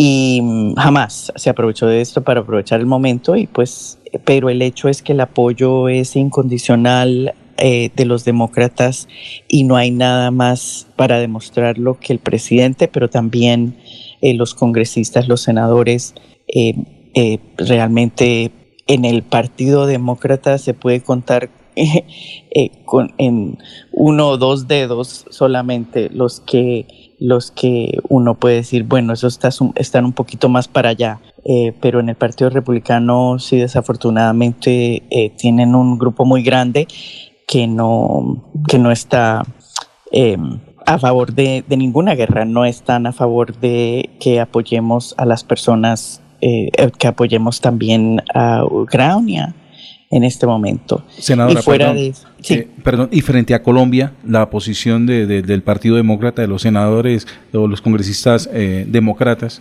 frente a lo que viene desarrollando Petro, lo que viene opinando, eh, ¿piensan asumir alguna posición? Bueno, por eso es que hicimos la petición eh, para llegarles con ese mensaje al Congreso y, y, créame que todo el mundo le está poniendo muchísima atención porque es bien preocupante. Colombia es el aliado más importante de los Estados Unidos y, y ver este, este, estas declaraciones eh, y, y, lo peor es por tu, por bueno, ya no es Twitter, es ex, em, es un poco preocupante, o sea, es no un poco, preocupante tremendo porque es una situación que puede causar muchísimos problemas. Así que em, puede que muchos no hablen públicamente eh, tanto, pero créame que la preocupación es grande. Muy bien, muchísimas gracias, senadora Anet Tadeo, senadora demócrata de los Estados Unidos. Gracias por este espacio dentro de su apretada agenda para eh, Radio Melodía en Bucaramanga. Eh, sabemos eh, que fue bastante complicado poder dar esta oportunidad de entrevistarla y como dijo nuestro compañero Freddy Garzón, la esperamos con ansias aquí en Santander para conocerla personalmente y dialogar un poco más de lo que es su labor como congresista en los Estados Unidos. Muchísimas gracias y bueno, eh, sal, que la gente salga a votar, aunque bueno, si les puedo pedir es que voten por, por mi amigo Jorge Figueroa Clausen. Crea, crea que esta nota que quedó ahí el señor Jorge Figueroa la va a coger porque es un respaldo importante. Bueno, bueno, bueno, muchas gracias. Felicidades y bueno, es, es, es sueño y, y, y, y, oro mucho porque, eh, porque Colombia siga y salga adelante. Ah, bueno, así es. Gracias, senadora. Son las 6 de la mañana, 32 minutos. Estamos en Radio Melodía. En Melodía valoramos su participación.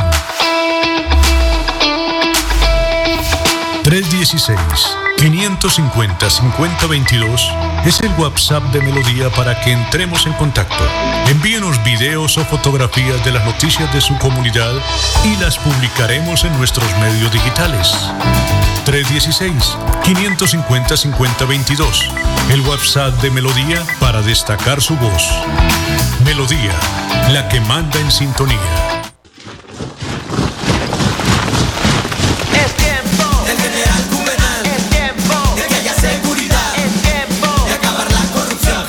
Juvenal a la gobernación. Es tiempo Juvenal. General gobernador. Es tiempo Juvenal de acabar la corrupción. Con mi general, igualdad para Santander. En el campo y la ciudad, la seguridad al 100. Tierra Capital, produciendo y conservando el territorio yariguí. Una solución basada en la naturaleza para aprovechar y conservar la tierra, dar valor agregado a los cultivos, adaptarnos a los efectos del cambio climático y mejorar la vida de los pobladores. Un convenio con Z Cooperador y la CAS Santander. Más cerca, mejor conectados ambientalmente. En Comultrasan Hogar adquieren neveras, televisores, lavadoras con financiación hasta 36 meses. No subimos las tasas de financiación. Comultrasan Hogar. Nuestra pasión es mejorar tu vida Ultrasan Multiactiva, Vigilado Supersolidaria. Aproveche solo por este mes el Festival de Crédito Futuro. Crédito tasa 0% interés hasta por 4 millones de pesos. Aplica para la compra de maquinaria o tecnología. Solicite su crédito. Sede cabecera 322-243-6217. Agencia móvil 317-364-7080. Sede Centro Abastos 317-665-3552. Para más información, ingresa a www.copfuturo.com.co. Con Eliana Díaz más educación, apostándole al progreso de nuestra región, mejorando nuestras vías, reforzando la familia, viene puesta unida crecerá.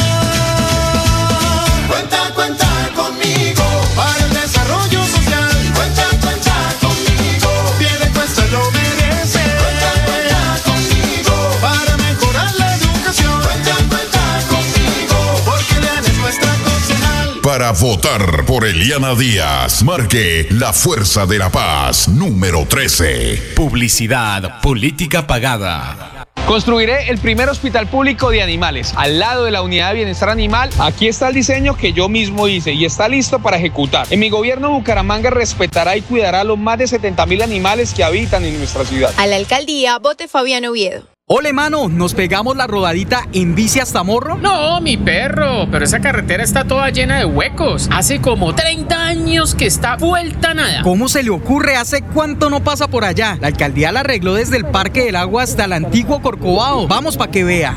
Oiga, esto quedó excelente. Así aguantan venir todos los días. Obvio, ahora sí no tiene excusas. Definitivamente, cuando se invierten bien los impuestos, se nota. Alcaldía de Bucaramanga. Gobernar es hacer. Amigo lebrijense, les habla Javier Uribe Mota, candidato a la alcaldía de Lebrija por la nueva Fuerza Democrática, contando con el respaldo del Centro Democrático del doctor Álvaro Uribe Vélez y el nuevo liberalismo de Luis Carlos Galán Sarmiento. Quiero invitarlos este 29 de octubre a que voten por mi nombre a la alcaldía de Lebrija para que nuestro municipio recupere el rumbo y el campo vuelva a ser el motor del progreso y desarrollo de la capital piñera de Colombia. Javier Uribe, a la alcaldía. Primero Lebrija. Publicidad política pagada.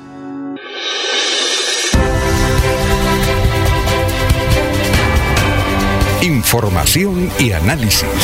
Es el estilo de Últimas Noticias por Radio Melodía 1080 AM.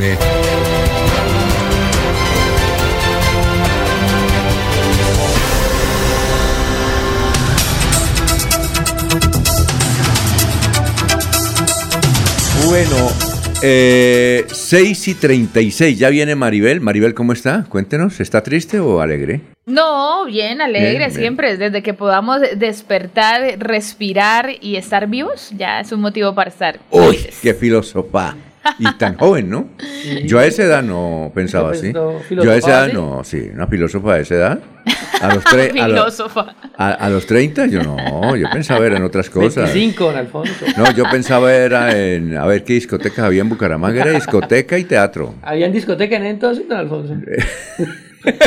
Vea, buena pregunta. Era, sí, discoteca Eva, Eva, el pulpo, el pulpo. ¿El pulpo? Sí, el pulpo. Eso yo la alcancé a conocer. Sí, eso La era vía Girón. Sí, la vía Girón. Señor. ¿Cuál Ahí otra? Ca- la inocencia de ir a las discotecas. Ca- Capricornio. Capricornio también. ¿Recuerda la discoteca Camarú? Camarú Campestre. Yo, yo, yo les conté la historia ¿por qué de Camarú. No, señor. Se las voy a contar. la ¿Por ane- qué? días quería con- contarle cuando entrevistamos a Figueroa la anécdota? Es que Luis Enrique Figueroa era un hombre lúcido, lástima que usted no lo hubiera conocido personalmente, y uno, cuando es- era el Google de Santander, era el Google, entonces... Wikipedia. Exacto, no, el- y el Google, doctor, ta- tal cosa, ta, ta, ta, ta, ta. Entonces yo recuerdo que estaba empezando periodismo, yo estaba empezando periodismo, yo tenía como, ¿qué? 18 años, y RCN me mandó a hacer una transmisión de la llegada del presidente López a- al aeropuerto Palo Negro recién inaugurado. Entonces imagínense, yo fui, el- ¿usted nos conoció en el tramóvil de RCN? Uh, hermoso. No, más grande que una camión de esos de aseo, pero grandísimo. Tenía Claro. más parecido con un camión de la Brinks de seguridad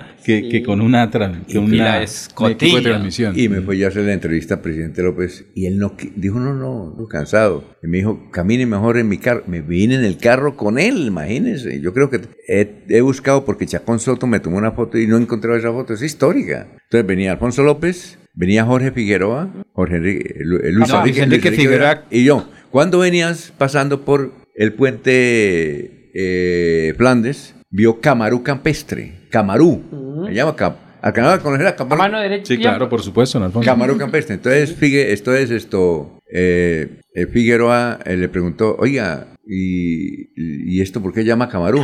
Entonces Figueroa dijo, Camarú era un cacique tremendo aquí de ta, ta, tal, y yo la historia. Bueno, pasó así, pasó así. Resulta que eh, dos o tres años después, yo tuve una novia que era muy amiga de la hija del dueño de Camarú. Entonces un día nos invitó a un, a un, ¿qué? A un compartir. Entonces yo le pregunté, oiga, señor Fernández, señor Fernández, oiga, señor Fernández, esto, usted, ese indio Camarú, ¿por qué Camarú? Dijo, ¿quién? Y le conté la historia. Dijo, ¿Camarú? ¿Indio? No. Camarú quiere decir Carmen, mi esposa, Marlene y Ruth. Ah, entonces ya, ya Las hijas sabemos. del señor. Sí. Carmen, Marlene y Ruth. Entonces ya sabemos eh, de dónde provienen las mentiras de Jorge No, no, Figueroa. Los genes, de dónde provienen. No, no, yo, yo, y yo, se la, y yo se la conté a Jorge. Que días que le hicimos el programa me faltó, me, me faltó decirle eso. Carmen, Marlene y Ruth, eso quiere decir Camarú. Y él dijo que era un... Y el presidente y usted comieron el No, cuento de yo ella? también, yo Pero, también, pero Alfonso- cuando, es que cuando eso no había Google, porque entonces uno entra a Camarú, no, no había Google. Sí, claro. Qué personaje. Entonces él dijo, y nos comimos el cuento, chévere. Entonces yo le conté, el señor Fernández casi le da un ataque, eso se rió, no, eso salió, mejor dicho, eso, dicho, me tiré la fiesta. claro, bueno.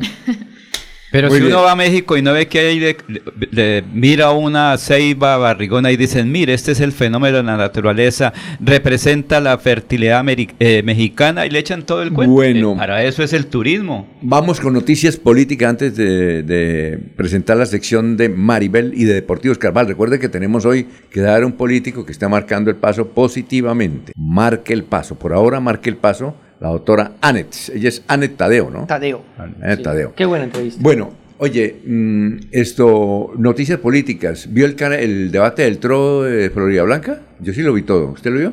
No, don Alfonso, no tuve la oportunidad en ese momento porque estaba en trabajo de campo Bueno, en la noche. No lo pude ver. El único candidato que no fue fue José Fernando Sánchez, ahí estuvo el doctor Flechas, eh, que según los televidentes fue el mejor que, eh, que habló muy bien, Sí. a pesar de que le daban uno que otro totazo, Sí, él señor. supo responder. Oye, pero entonces ahí anunció el señor que trajimos, a- usted le preguntó al candidato este cuando, cuando vino aquí, Juan Carlos Ayala, alcalde, que se iba hasta el final, esa pregunta no, no se la hizo, ¿no? Yo no recuerdo si yo estuve en esa entrevista, no ¿Usted la recuerdo, hizo no? pero si estuve, no, no recuerdo si cuando estuvo el candidato Ayala, yo Usted le hizo la pregunta. Pero siempre que está un candidato yo le hago esas preguntas. Ah, bueno, debe estar Pero por no ahí el si- audio. sí. Él se unió a José Fernando Sánchez. Sí, señor. Ya, y también la otra noticia es que Juan Pablo Pérez, que es candidato de Pastrana, allá, El que es periodista, el que es periodista, Sí, señor. se unió a la campaña ¿De de, Milton? Mi- de Milton. sí, de Milton Villamizar. de Milton Villamizar. Esa es la, la- la Don Alfonso, política. pero esa eh, llegada de el candidato Ayala es una fortaleza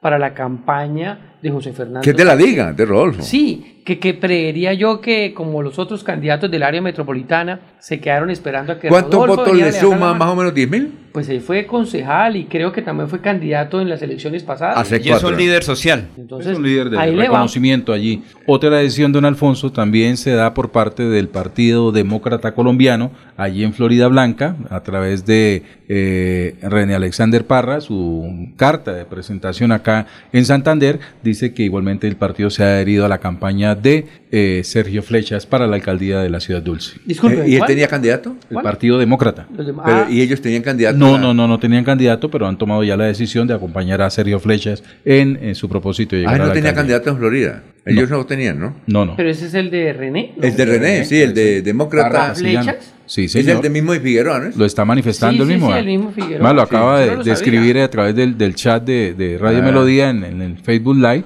Dice con un gran encuentro de militantes y simpatizantes del Partido Demócrata Colombiano de- en Florida Blanca, se hizo oficial la adhesión a la candidatura del doctor Sergio, Sergio Flechas Moreno a la alcaldía. Vamos a renovarlo todo. Porque René es muy cercano a, a Milton Villamizar, a los Villamizar. Pensé que iban a, a hacer equipo con ellos al Pero final. ahorita está más cercano a la alcaldía. Sí. Sí, pero allá, bueno, sí, exacto. Entonces esa es la noticia en Florida Blanca. En Piedecuesta no había un movimiento, sí. Don Alfonso, no, los candidatos siguen trabajando eh, cada uno en sus campañas. No Allá se ha hablado de, de algún tipo de. Allá a ver como voto, foto finish, ¿no? Sí, a el ver. trabajo allá lo siguen Lo mismo que en la en Girón. delantera los dos, eh, Jorge Armando Navas Granados, Oscar Santos y en Girón también sigue esa fuerte competencia entre el médico Mantilla y Campo Elías. Ya pareciera que en Bucaramanga y Florida Blanca hubiese un, un virtual ganador. Esperemos Una el 29 de intención mayor. Ahora, la, la silla vacía presentó una encuesta y si ustedes leen la explicación de la silla vacía de las encuestas, dice que es una encuesta supremamente precisa con la última tecnología, que es del Brasil, Eh, y que ellos, y que esa encuestadora hace cuatro años fue la más acertada Acertada. y da datos sobre Bucaramanga, sobre Bogotá, sobre Cali y Barranquilla, ¿no? ¿Y cómo Y las hacen las encuestas? ¿Presenciales? Eh, telefónicas? presenciales, sí presenciales, pero tienen una metodología que dice que da resultado, que eh, eh, manejan asuntos cibernéticos como para más precisión Sí. y que les ha ido bien. Dice La Silla Vacía, que es un portal muy acreditado, muy acreditado. La otra información es que yo no sé qué van a hacer en La Guajira. Resulta que el hombre Marlboro y todos están haciendo campaña porque van a aparecer en el tarjetón y resulta que están inhabilitados. Eso es a presentar. Mire, lo que sí les digo es que un Oneida, que está inhabilitada, va a, ser- va a ganar la alcaldía. Problema Pero Alfonso, allá no es, me parece que allá es donde están impulsando el voto en blanco, porque si llega a ganar el voto en blanco deben repetir las elecciones y los candidatos que están Pero allá. el voto blanco debe ganar con cierto sí, porcentaje. sí, claro, ¿no? 51, 50 más un voto por ciento del Tendrían que total repetir de elecciones. se repite, pero los Con nuevos candidatos. con, Con nuevos nuevos candidatos. Pero dicen que Oneida le gana el voto al blanco. Entonces, imagínense. Pero son por eso. votos no válidos, nulos. Entonces, ahí está el Si asunto. no es candidato. eso no se, Eh, no no, se no, cuenta. Es decir, cuenta. e- ella no es candidata. Es decir, pero ella está haciendo campaña como Rodolfo. Y está haciendo similar campaña. a la situación de Rodolfo, porque en este momento el señor Rodolfo Hernández Lo mismo votos- que Tulio Gómez en el departamento de del Valle. Lo invita. El Ah. viernes hubo un debate y lo invitaron. Vea usted, allá- o se coló por allá estaba, en, de- en la ciudad de Cali. Muy bien, vamos a una pausa. Son las 6 de la mañana, 46 minutos. Esta es la hora con futuro, 6 y 46.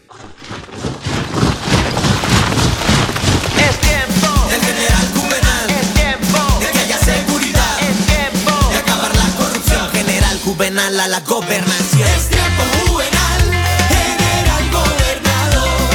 Es tiempo juvenal de acabar la corrupción. Con mi general, igualdad para Santander. En el campo y la ciudad, la seguridad al 100. Tierra Capital, produciendo y conservando el territorio yariguí. Una solución basada en la naturaleza para aprovechar y conservar la tierra, dar valor agregado a los cultivos, adaptarnos a los efectos del cambio climático y mejorar la vida de los pobladores.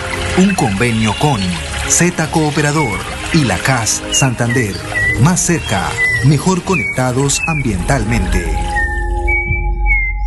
Aproveche solo por este mes el Festival de Crédito Futuro. Crédito tasa 0% interés hasta por 4 millones de pesos. Aplica para la compra de maquinaria o tecnología. Solicite su crédito. Sede cabecera 322-243-6217. Agencia móvil 317-364-7080. Sede Centro Abastos 317-665-3552.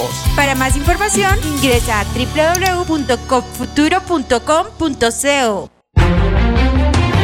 Continuamos con las últimas noticias en Radio Melodía.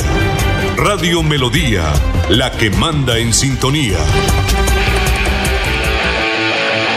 Deportivos Carvajal, con las mejores marcas del mundo a tus pies, presenta Los Deportes con Maribel Gallo. Bueno, le- le- Maribel, preguntarle por el Atlético Bucaramanga, ¿por qué primero que todo el partido fue a puerta cerrada en el Estadio Alfonso López contra Boyacá Chico este fin de semana? Bueno, empezamos hablando de los deportes que además después de un fin de semana de festivo y hoy con mucha acción en el fútbol porque juega la selección Colombia y también hay Copa Libertadores femenina, vamos a hablar de eh, lo que sucede con el equipo Leopardo que no deja de ser eh, eh, lamentable, triste. Ayer logró ganar después de ocho fechas de que no conocía la victoria, ganó un gol por cero ante Boyacá Chico en el estadio departamental Alfonso López, pero es triste porque fue un estadio que lució vacío. Pero era, era que no dejan entrar público. Sí, señor. Lució vacío porque las directivas de Atlético Bucaramanga determinaron hacerlo a puerta cerrada. Ah, fueron las directivas, no fueron una sanción, sino que las directivas del Bucaramanga. Exactamente, ¿Por no qué las motivo? directivas. Porque eh, se querían ahorrar la logística teniendo presente que el momento del equipo no es el mejor y que probablemente no iba a asistir mucha afición. Entonces ellos anticipándose a la no asistencia de público decidieron decir, no, el partido va a puerta cerrada, solamente abrimos la tribuna de occidental para cumplirle a los abonados, que son los que sí ya tenían esa, esa boleta comprada, digamos, desde antes de iniciar el semestre. Entonces eh, solamente se abrió esa tribuna para cumplirle a los abonados, a personales de eh, temas comerciales y todo lo demás que se pudiera presentar ya con relación a la logística del encuentro, pero a puerta cerrada para quien quisiera ¿Y hubo de televisión? ir a sí Sí, señor lo transmitieron claro por sí, televisión. claro salió transmitido todos los partidos del- de, la liga colombiana de la categoría A son transmitidos por Winsport y en esa oportunidad se pudo apreciar de esa forma. No hubo más de 500 personas, aún teniendo presente que los abonados podían asistir sin ningún problema. No hubo más de 500 personas en Qué curioso, ¿no? López. Qué curioso que, el, que, que es cuánto valdrá la logística. Es, es que más sabe? allá de curioso, Alfonso, es, es lamentable porque es una forma de, de- de la directiva. En este caso, uno habla de las directivas, pero sabemos que eh, esta es una empresa unilateral en donde Oscar Álvarez es el único dueño del equipo y tiene al presidente Jaime Elías, pero que pues no deja de ser un empleado del club, de la institución. Entonces, teniendo en Y cuenta tiene, esto- obviamente tiene que obedecerle porque no lo saca, claro. Exactamente, como sucede y como se conoce que se maneja el equipo. Teniendo en cuenta esto, es una forma de decir que el sentimiento del hincha o el hincha o lo que genera en sí la marca Atlético Bucaramanga no importa. Simplemente hacen lo que acomodo de un tema de ingreso, egresos, dinero, salidas, entradas, le parezca, como cualquier otra empresa, teniendo en cuenta que el fútbol de cierta manera se mueve con el sentimiento de la afición, del espectador, de lo que se pueda generar por ser el deporte rey. Y aquí en Santander, Atlético Bucaramanga es el equipo más histórico, el de grandes, el de, el de gran, grandes años ya, eh, aunque han sido de fracaso tras fracaso. Esto es una forma como de, reconocer. Para mí también ellos mismos, al tener que cerrar la puerta, el partido a puerta cerrada, porque no va a ir el hincha, porque no va a ir el aficionado, porque no se está convocando a la gente, es una forma de que ellos mismos reconozcan que están mal que están Ajá. mal. Y si no lo ven así y simplemente lo hacen por el factor dinero, definitivamente es lamentable. Entonces, es triste el panorama Atlético Bucaramanga en lo que como institución presenta en una marca que está bastante caída, eh, teniendo en cuenta lo que como mercadeo y en, el, en la parte empresarial pueda representar. Es triste ese momento de Atlético Bucaramanga. ¿Es el único equipo en Colombia que hizo eso? Que a puerta cerrada, porque las puer- uno te- eh, tenía entendido que la puerta cerrada era cuando estaban sancionados. Sanciones y demás. Pero pues, es el único equipo que a moto En este- propio hace eso. En este momento no sabría decir si de pronto en los últimos años ha existido otro que lo haya hecho de la misma manera, porque hay equipos de pronto que no tienen tanta afición, tanta hinchada, que lo manejan casi siempre también de esa forma. Pero lo cierto es que de los equipos de trayectoria, de historia, que venga haciendo eso, sí es Atlético Bucaramanga. Hay que decir ya de plano a lo que fue el compromiso. Ayer estuvo dirigiendo el profesor Jorge Ernesto Ramoa, que recordemos la semana pasada fue notificado para ser el director técnico encargado. El profe Ramoa estando ahí en la línea, aunque no fue el mejor partido futbolísticamente, Atlético Bucaramanga logró sumar, levantarse de esa racha de ocho partidos sin ganar. Y bueno, ahí está en esa tabla de posiciones ya es difícil, por supuesto, donde ya no se mira si no eran tres puntos importantes teniendo en cuenta el panorama del descenso con un rival directo como es el Boyacá Chico en el próximo año. Bueno, ¿y cómo fue el episodio? Muy grotesco que los medios locales no lo registraron, sino, mire, está en primera página ampliamente divulgado por el diario El Tiempo. Es una escena supremamente bochornosa y sucia, donde... Obscena. Obscena. Ah, ¿en serio? Esa es la palabra con la que sí, definitivamente hoy se ha levantado Jefferson Mena en los titulares de los diferentes medios deportivos, de los medios de comunicación. ¿Jefferson Mena fue el agresor? Sí, señor, el número dos, el ¿De es central de Atlético Bucaramanga. Ya le confirmo de dónde es, pero es uno de los jugadores que venía teniendo el mejor rendimiento este año, ese semestre. Después, por una lesión, ya no estuvo allí presente. Retoma al compromiso el día de ayer y se hace expulsar de una manera que todos podrían decir no era necesario. Y con una situación de juego que dicho por los mismos futbolistas, de hecho ayer escuchaba en la transmisión a Julián Telles, que todos sabemos jugó fútbol y, y conoce todo lo que se pueda vivir ahí al, al- al interior de una cancha, él hablaba de que esa es una situación de juego que se presenta constantemente y que se presentaba antes constantemente ahí dentro de la cancha, que sucedía mucho, que pasaba ¿Recuerda mucho. usted, bueno, usted es muy joven, yo creo que usted estaba aún con biberón, ¿sí? Estaría llorando en una cuna cuando ese domingo eh, Pibe Valderrama estuvo en, estuvo en- ¿se acuerda el, el de Pibe, Pibe Valderrama en... Cuando jugaba en Francia. ¿No era en España? Creo que era en España. No, creo que... ¿Usted no viste esa En escena? la... Bueno, pero Con con Relatal el jugador sí. Mitchell del Real Madrid le jugaba en... ¿Cuándo fue al Valladolid? No, no, no. en el Toulouse creo que era el... Eh, no, en todo caso, en El todo que caso, toque toque. entonces no. Ah, eh, ok. Y eh, fuertemente el, el jugador del Real Madrid, que era estrella, le cogió los, glu- los, ¿qué? los, los testículos, pero fuerte,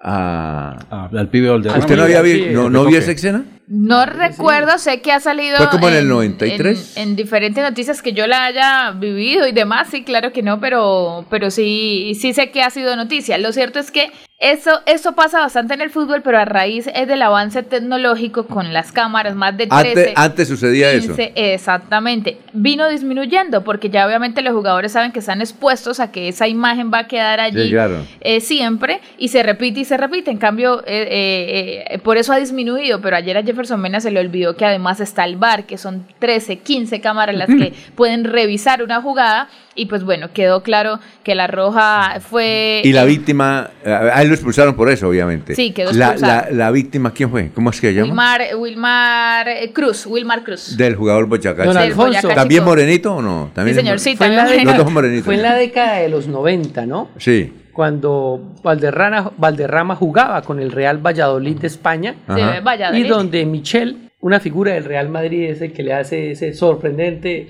toque que se admira, ¿no? Sí. El pibe se mira y se mira, "Ey, mire, ¿qué, qué pasó acá? ¿no? Como él habla. Ah, ¿qué pasa? Eso fue en, en el Es que, 90. es que esa situación, repito, los que han jugado fútbol y- y demás saben que eso se presenta, se presentaba constantemente y es verdad, porque hay muchas imágenes en torno a eso del- en los últimos Pero años. esta yo nunca la había visto. Pero No, hace sí. tiempo no veíamos tan, tan detalladamente la jugada como sucede ayer con Jefferson Mena, que repito, resulta expulsado, recién venía recuperándose, quedan tres fechas por disputar, lo más seguro es que reciba dos de sanción, es decir, probablemente no juegue más Jefferson Mena. Y bueno, ahí está Atlético Bucaramanga ya terminando y sumando la, la mayor cantidad de puntos que pueda ya en estas fechas finales. Bueno, más adelante hablamos de la selección Colombia hoy. Sí, señor. Y Copa Libertadores, porque en ¿también? cabeza de dos santanderianas que están siendo protagonistas con Atlético Nacional, van a disputar la semifinal eh, del certamen continental. En el fútbol femenino no hay tipo de, de esas agresiones así fuertes, ¿no? Que no, hasta sepa- ahora que se vea de esa forma. Pero, no. pero que, no, que, que no las noten las cámaras es otra cosa, pero en el fútbol, don Alfonso. Pero ahí no- Pero las mujeres son más cultas. empujón. Como en las cámaras. Son más cultas. yo no- Oiga, yo no estoy diciendo que sean momentico, cultas y que no las notan las cámaras, no es No, que no, la no. cámara no les pasa nada. Pero en el fútbol, eso No, es ¿es cierto? la agarrada, Ahora, la ¿cierto? la palabra. Eh, los- en las la mujeres hay fuerza, por supuesto, también, pero que yo recuerde en esos momentos un acto obsceno de esa forma no en, visto. en- en el panorama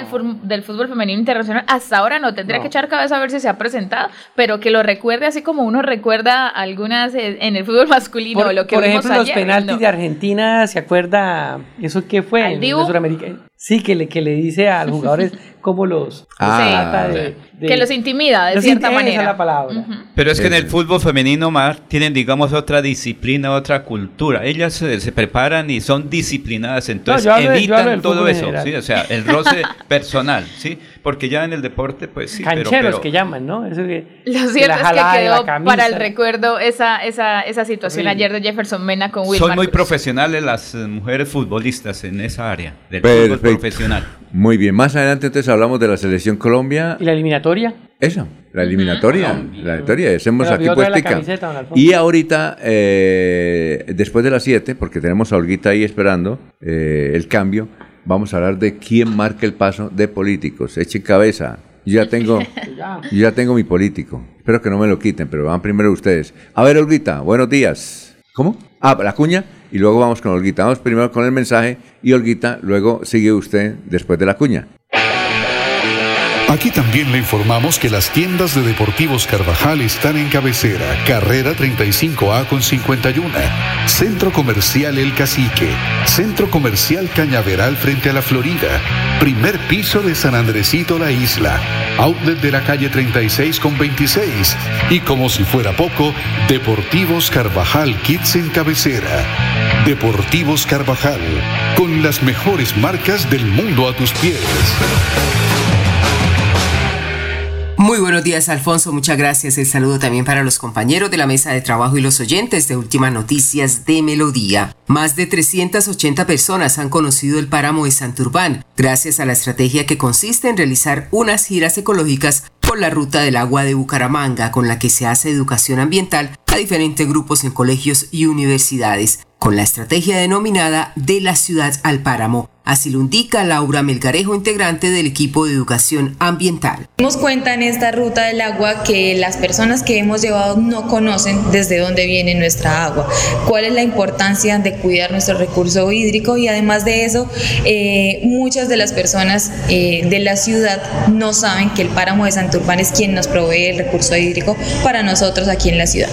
Claro que sí, esta ruta del agua es el principio de invitación hacia la segunda cumbre mundial de páramos, que es una vivencia experiencial por parte de la comunidad educativa. Queremos que asistan a esta segunda cumbre mundial donde van a conocer primero las estrategias de conservación en los ecosistemas de alta montaña y segundo van a conocer ese ciclo del agua de manera didáctica, pedagógica. Todo esto a propósito del inicio este miércoles 18 de octubre de la segunda cumbre mundial de páramos, que tendrá un primer evento como escenario la Universidad Industrial de Santander y en Senferes 19 y 20 de octubre con temas como adaptación al cambio climático, protección del agua y estrategias para preservar el patrimonio natural. Continúen con más en Últimas Noticias de Melodía. Un feliz martes para todos. Aquí Bucaramanga, la bella capital de Santander.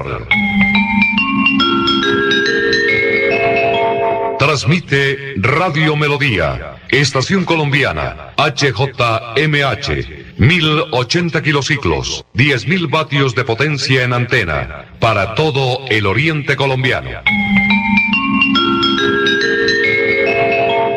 Cadena Melodía, la radio líder de Colombia.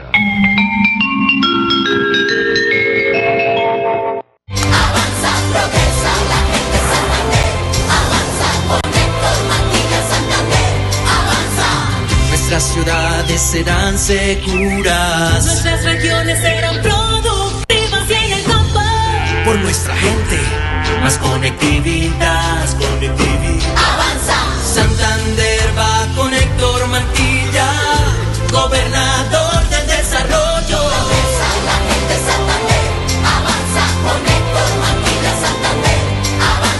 Publicidad, política pagada. Amigo lebrijense, les habla Javier Uribe Mota, candidato a la alcaldía de Lebrija por la nueva Fuerza Democrática, contando con el respaldo del Centro Democrático del doctor Álvaro Uribe Vélez y el nuevo liberalismo de Luis Carlos Galán Sarmiento. Quiero invitarlos este 29 de octubre a que voten por mi nombre a la alcaldía de Lebrija para que nuestro municipio recupere el rumbo y el campo vuelva a ser el motor del progreso y desarrollo de la capital piñera de Colombia. Javier Uribe, a la alcaldía. Primero Lebrija. Publicidad, política pagada.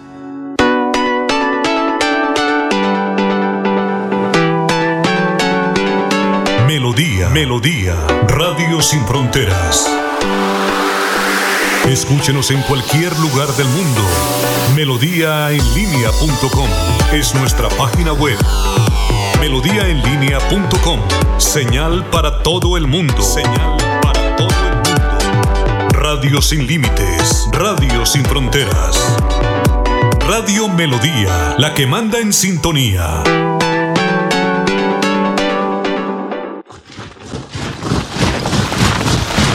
Es tiempo del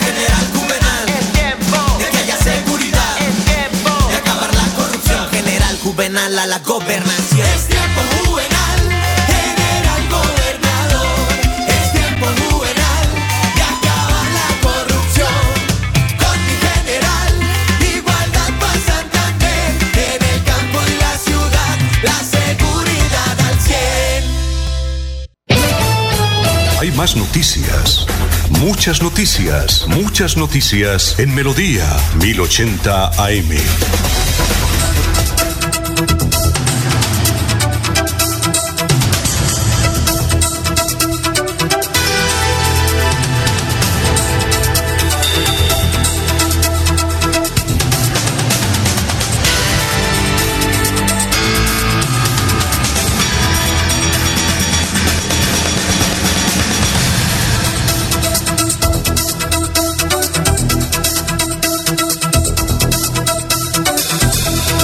Jorge tiene noticias o vamos con noticias políticas mientras tanto. A ver, Por estamos supuesto, don Alfonso. A ver, Mucha atención porque solo seis heridos, heridos hubo durante el puente festivo de la raza en las vías de Santander hasta el mediodía de ayer lunes. Así lo informó la seccional de tránsito y transporte de la Policía Nacional al indicar que hubo 10 siniestros viales en este retorno de la semana de receso escolar.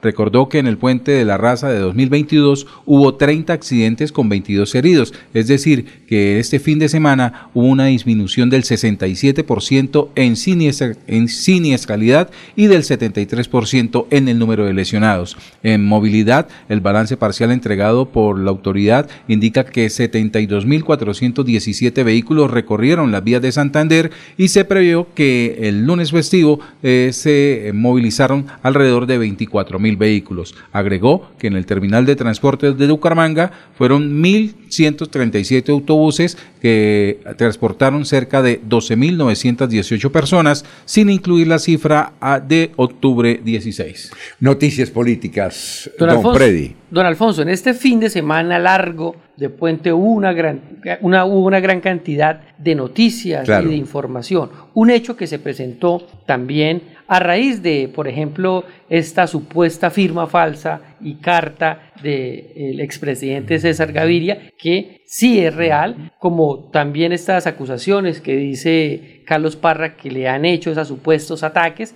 Ataque fue realmente el que recibió el candidato eh, de Bucaramanga, Jaime Andrés Beltrán, donde de nuevo la inteligencia artificial es usada Así. en contra de, en este caso, las aspiraciones de Jaime Andrés Beltrán, donde se escucha un audio, una supuesta voz de él, diciendo que va a prohibir todas eh, actividades religiosas de la Iglesia Católica en Bucaramanga. Es un ataque de la inteligencia artificial que no se sabe de dónde porque es tan difícil poder detectar estos ataques, pero esto sí fue un hecho injurioso y calumnioso, no como la que dicen que fue esta carta del doctor eh, Gaviria y los supuestos ataques que está recibiendo Carlos Parra. Entonces, fue un hecho que se presentó este fin de semana, como la inteligencia artificial está atacando las campañas, en esta oportunidad, la campaña de Jaime Andrés Beltrán. Bueno, y, y no le pareció curioso que quienes defendieron a Jaime Andrés fueron los sacerdotes. Es decir, los sacerdotes fueron los que salieron a decir, por ejemplo, Mario Cárdenas, sacerdote,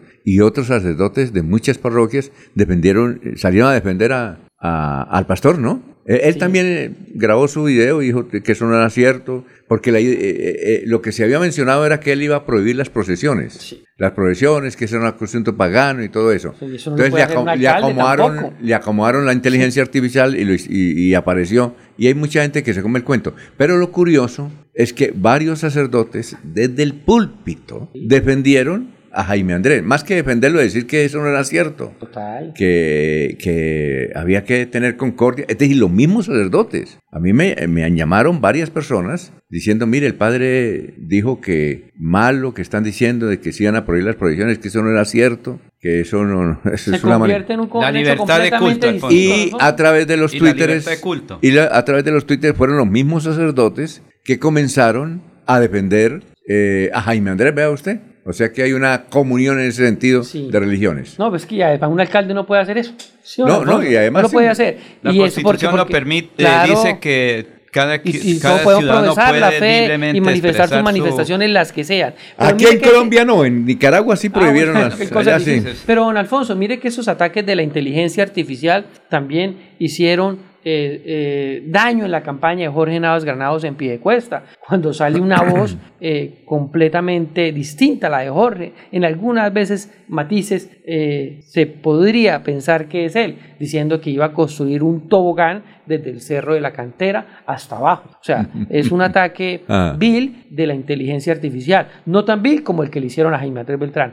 ¿Sí? Eso. Pero de todos modos, que trata de desprestigiar las campañas. La inteligencia artificial al servicio de la delincuencia. Hay Sí. que decirlo con, con palabras claras. Exactamente. ¿Quiere decir? Señor, Siga. Sí, hay que decir que a José Fernando Sánchez en el Club Carica el pasado sábado, siete y media noche, unas tres mil personas le ofrecieron un homenaje muy especial a pesar de la lluvia, pero ahí estuvo acompañado por sus amigos, por muchos concejales. Pero Alfonso, un dato curioso, ahí que estuve, porque varios me invitaron, entonces cuando me decían, ¿usted conoce a ese señor? Le dije, me decían ahí, a la esposa de alguien, ahí me dijo, no señor, no lo conozco, dijo el señor, dijo, es que todos los días a las 5 de la mañana está en mi casa. Y usted misma me llama. Dijo, ¿pero quién es? Dijo, es que él- es de Radio Melodía. Recuerde que usted es la que me llama para escuchar a Melodía todos los días a las 5. De varios concejales que ahí en esa reunión de amistad con José Fernando Sánchez en el Club Bucarica de Florida Blanca, que a pesar de la lluvia, la gente creo que estuvo sobre las 9 de la noche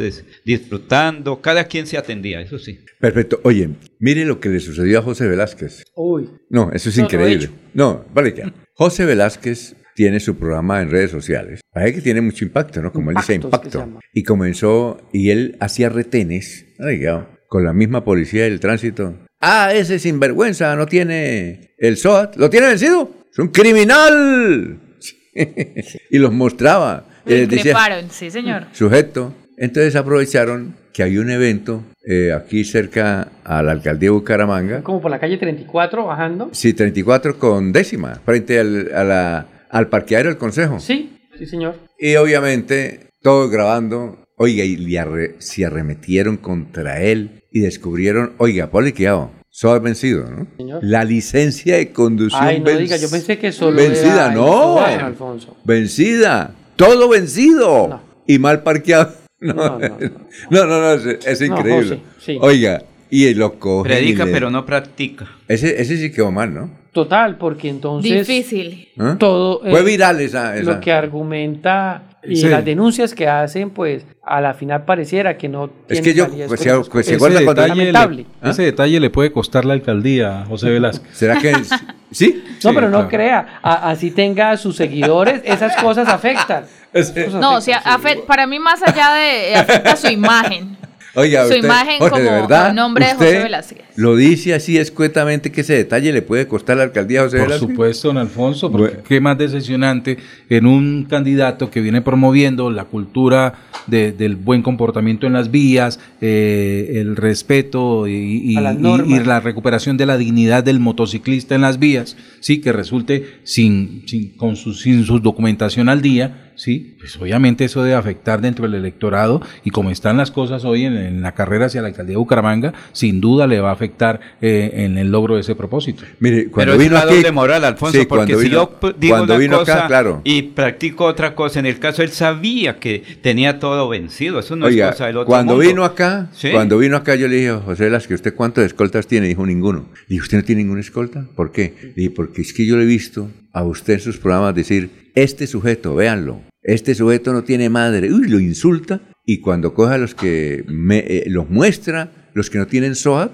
Sí. dice, mire, este delincuente es un asesino en potencia. Le dije, ¿eso? Pero ¿Usted ahí se le aplicaron a él también. No, no, no, y eso es gravísimo. ¿Usted se imagina? Mire, la otra vez estaban dos, dos, dos muchachos eh, que tenían una cadena de ladrones robando. Sí. Y fue y los enfocó y les dijo, mire, todos los ladrones y estos que están allá, los que están robando ahí, esos son ratas, pero así, en un lenguaje muy duro, escueto. Parecía Mire, que fuera la fiscalía. Parecía exactamente. Porque Sí. señalizaba, Entonces- Y yo no he mirado si. José, y José, José, ¿qué ha dicho frente al tema? Él, de, él dice, pues él dice Después que ese la, la, la moto la tenía en un parqueadero eh, porque le faltaba un repuesto que, que tenían que traer por ahí el extranjero, que es- tiene una moto grande. Grande. Una mil. Sí, entonces que tenía el repuesto entonces que la metió ahí. Bueno, y como la no metió ahí, entonces dijo, voy a esperar que, que, que tenga el SOAT. Yo no sabía que había con eh, eh, licencia de conducir para moto y licencia de conducir para carro, ¿no? Sí, Claro. Entonces dijo, yo tenía la licencia de conducir vencida y como no sacaba la moto, pues no necesitaba sacar esos papeles. ¿Y en qué Eso- se desplazaba? él se- en campaña. En un carro particular Por eso, que él pero, tiene. pero la moto él la iba conduciendo, no, porque para que se la detengan, que es que él la sacó. la llevaba rodada. Sí, la yarra y la sacó y la colocó eh, frente a la, al consejo ahí en la calle 34. Sí. Sí. Ahí hay un parqueadero abajo. Sí, pero eh, parece que la sacó el parqueadero y la no sé qué iba a hacer, algún procedimiento. Entonces cuando Le iba a eso- llevar en, en grúa para la, y, lo- y la licencia de él, que usted Y dice que estaba vencida. la- estaba vencida porque era de la moto y como no usaba la moto, entonces no, no, no, de- pero como... Ah, Es pero, de- pero no anda... No, es que la... No, no, no. Es que la No, licencia, la de, licencia conducción de conducción. es una licencia... De moto. De moto, pero no para Es una diferente. exclusiva moto, don Alfonso. no, no, pero Para es- cualquier moto. para cualquier moto, pero él conducía un carro que tenía O su sea, él no anda en moto. No, no, a veces tiene, él tiene carro particular. Y cuando iba a las ruedas de Ah. prensa ahorita... Para- él de- tiene carro particular, además tiene carro particular. No, sí, entonces, sí, pero la no venía andando en moto porque la licencia estaba vencida. Es eso Sí. lo que él dice. Exactamente. Bueno, pero, antes de pero que hay testimonio de que recientemente estaba desplazándose en moto. dice. Bueno, antes de que vaya usted a su es el tema. maestría de ceremonia, Jorge, vamos a hablar de eh, quién está marcando el paso de Deportivos Carvajal. Empezamos con usted, Jorge. Para usted, ¿quién está marcando el paso? ¿Qué político hoy está marcando que merezca los zapatos deportivos de Deportivos Carvajal? Sin duda, don Alfonso, en la jornada de hoy, la senadora demócrata Anet Tadeo, quien ha entregado esta entrevista exclusiva para Radio Melodía, en la cual manifiesta primero su indignación frente a la manera como Gustavo Petro viene manejando el tema del conflicto entre Israel y el grupo terrorista Hamas y por supuesto su manifestación de admiración al candidato a la alcaldía de Bucaramanga, Jorge Figueroa. Y para mandarle los zapatos, creo que vale más el envío que los zapatos, ¿o no? Sí. Porque imagínese, ella, ¿cuánto calza? Unos 36, ¿no? Sí, claro. Sí. 36, Promedio. 36, sí, muy bien, perfecto. Y hace deporte, entiendo. Sí, sí, se ve que es una persona que dedica su tiempo al cuidado de- del cuerpo. Bueno, perfecto. Oye, entonces la senadora, ella es demócrata ¿no? y es senadora. Sí, señor. Allá hay representante. No, no, senadores por, por estados. Ahí es Pero una, también una hay- cámara, ahí pero- es un unicameral. Ah, ¿hace una cama? Sí, señor. Bueno, perfecto. Para usted, bueno, gracias Jorge. Para usted, Freddy, ¿quién marca el paso con Deportivos Carvajal? Político tiene que ser. Don Alfonso, marca el paso de Deportivos Carvajal José Fernando Sánchez con la adhesión que recibió de Juan Carlos Ayala. Se fortalece aún más la campaña de José Fernando Sánchez y por eso creo yo que marca el paso de Deportivos Carvajal. A ver, Laurencio, ¿quién marca el paso de Deportivos Carvajal que merezca los zapatos tenis? Alfonso en Girón, el médico William Mantilla, que está trabajando y dice que a pesar de las dificultades, de todo lo que le han hecho, él va muy bien y está caminando, sobre todo en el sector rural, donde hay despensa agrícola y está visitando a los campesinos que de alguna manera ellos caminan desde las 4 de la madrugada.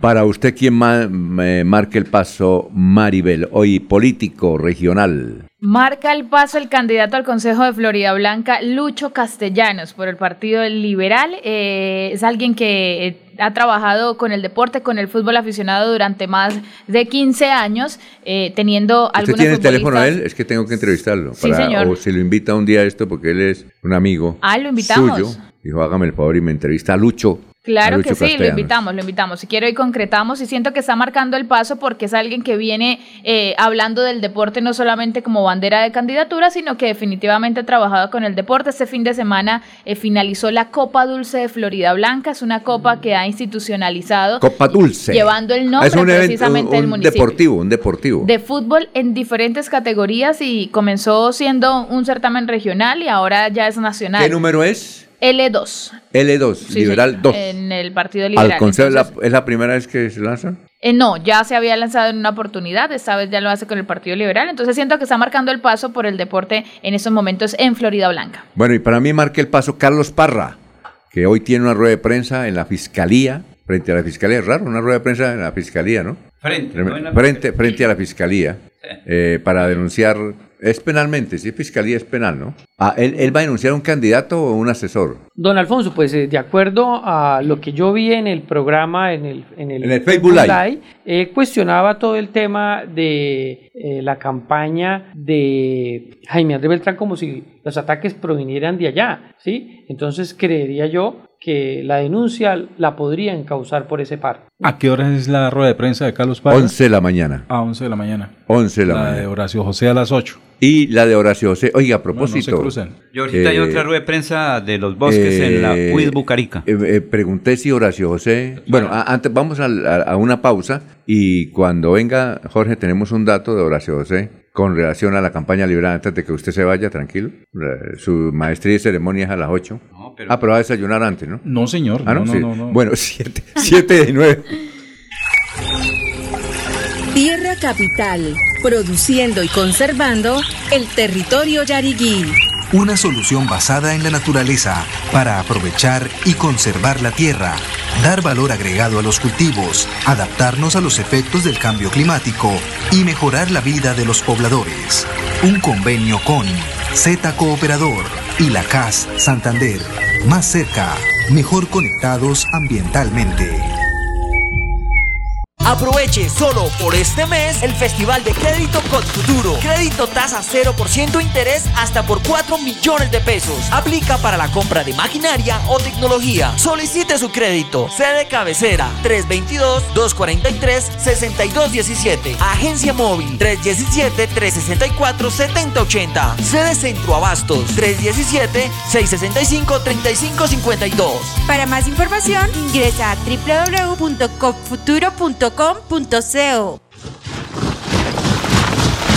Es tiempo del general Juvenal. Es tiempo de que haya seguridad. Es tiempo de acabar la corrupción. General Juvenal a la gobernación.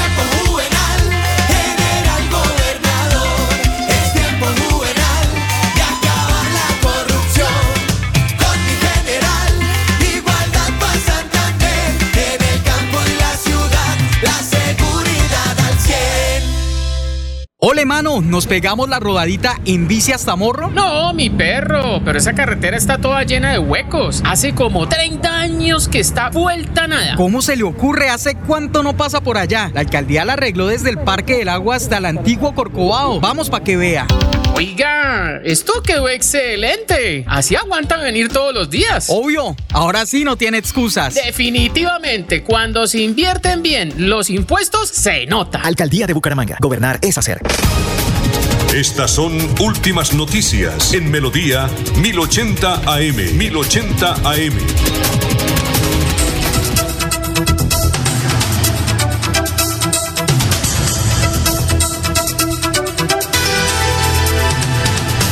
Bueno, 7 de la mañana, 22 minutos. Oye, Jorge, eh, eh, hay, hay muchas críticas, eh, no solamente local, sino a nivel nacional, de algo que está haciendo la alcaldía de Bucaramanga hablando mal de los páramos. ¿Usted ha comprendido esa publicidad? Don Alfonso, lo que viene haciendo la alcaldía de Bucaramanga a, través de su despistada oficina de comunicaciones. ¿Usted dice que despistada? Sí, claro, que no le han atinado una. O, o dónde están los niveles de favorabilidad del alcalde Juan Carlos Cárdenas. ¿Y a quién se le debe esa imagen? de ¿Dónde están las buenas obras de Juan Carlos Cárdenas? Oiga, pero Juan Carlos Cárdenas hace buenas obras. Por ejemplo, entregó un parque hermosísimo en el norte. Tenemos que ir al norte. Hermosísimo, mega parque. Con tren y todo, oiga. Ojalá lo conserven. Es una buena obra y no sabíamos eso. Sí, exacto. Y esas Una obras buena obra hay de que comunicarlas. ¿Y Sí, cómo claro. las comunica? Pues a través de dónde las comunica. Pues su oficina de comunicaciones. Pero mire que, que no ha impactado lo suficiente y ahí están Sí. los resultados de favorabilidad del alcalde Cárdenas. Eh, ya algunos medios de comunicación han eh, denunciado, han reclamado frente al manejo de la publicidad que viene haciendo la alcaldía de Bucaramanga para la promoción de la cumbre de los páramos a través de publicidad engañosa. Eh, a través de una publicación de X eh, advierte que el acueducto de Bucaramanga está a punto de colapsar. Lo dice. Ah, ¿también? Sí, claro, es una publicación más, además la que- de la que usted hace referencia.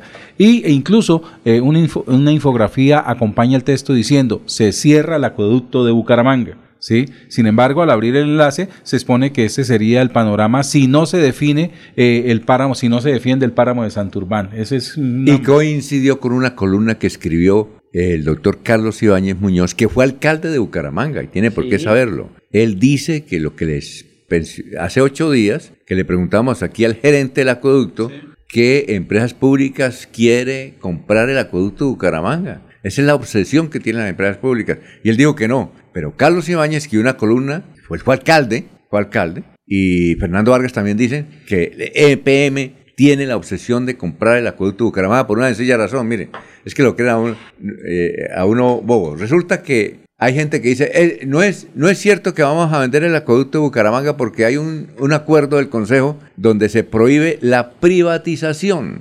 Privatización. Eso se prohíbe, está bien. Pero si la GP EPM compra el acueducto no es privatizado, es que es una empresa del Estado comprando otra empresa del Estado. ¿Sí me hago entender?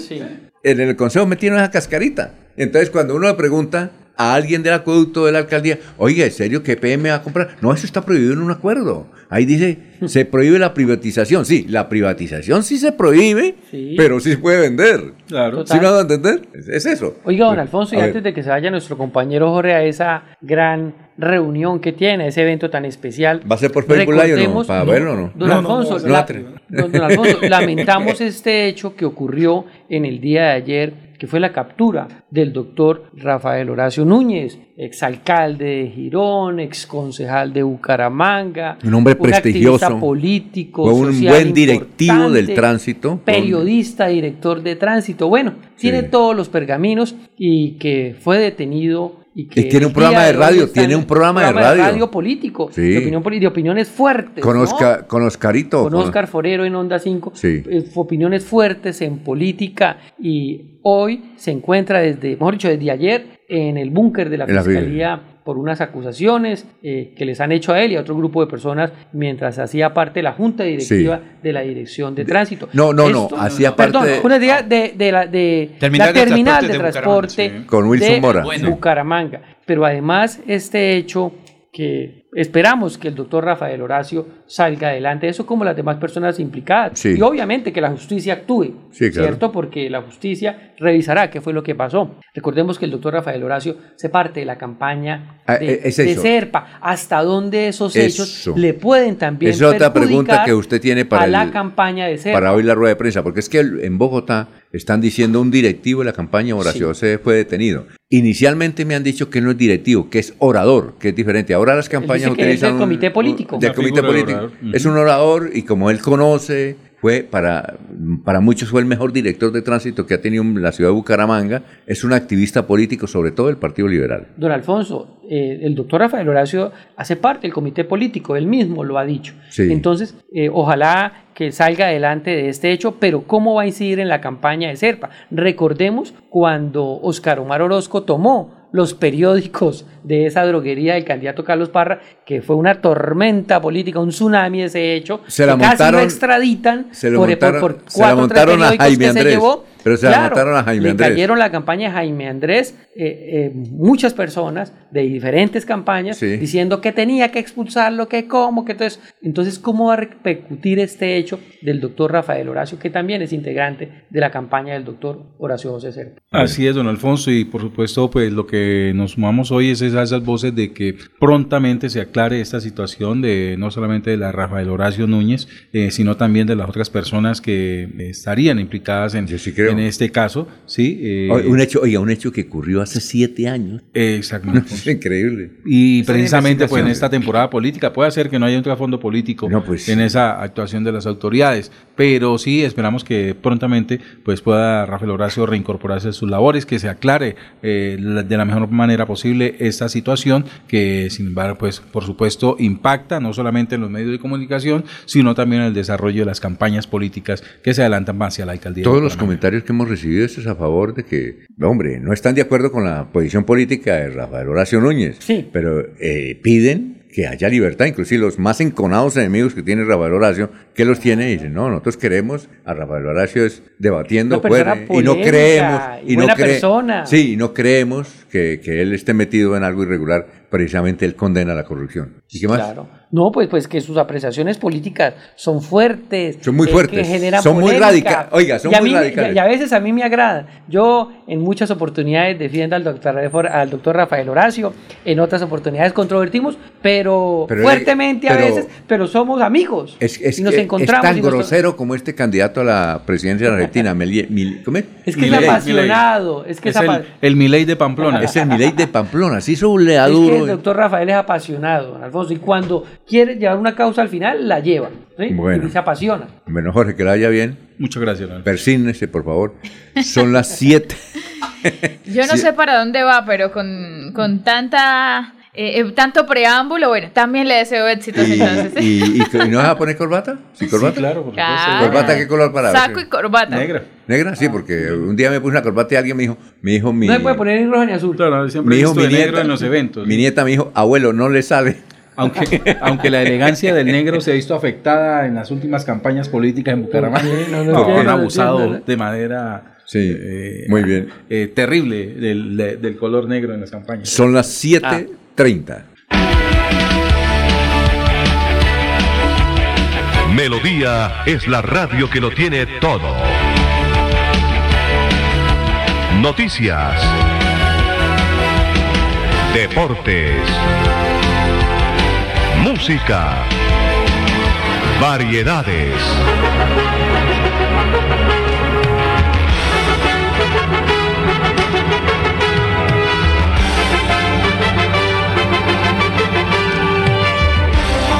Melodía La Grande.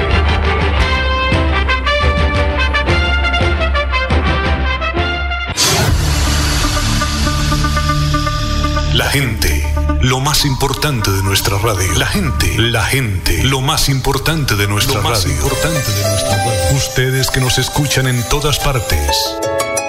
Ustedes que nos prefieren siempre. Ustedes que nos han seguido toda la vida. La gente, lo más importante de la radio. Nuestra gente, técnicos, operadores, locutores y periodistas, amalgama de juventud y experiencia para hacer más fácil la comunicación. En Melodía la gente, lo más importante de la radio, lo más importante de la radio.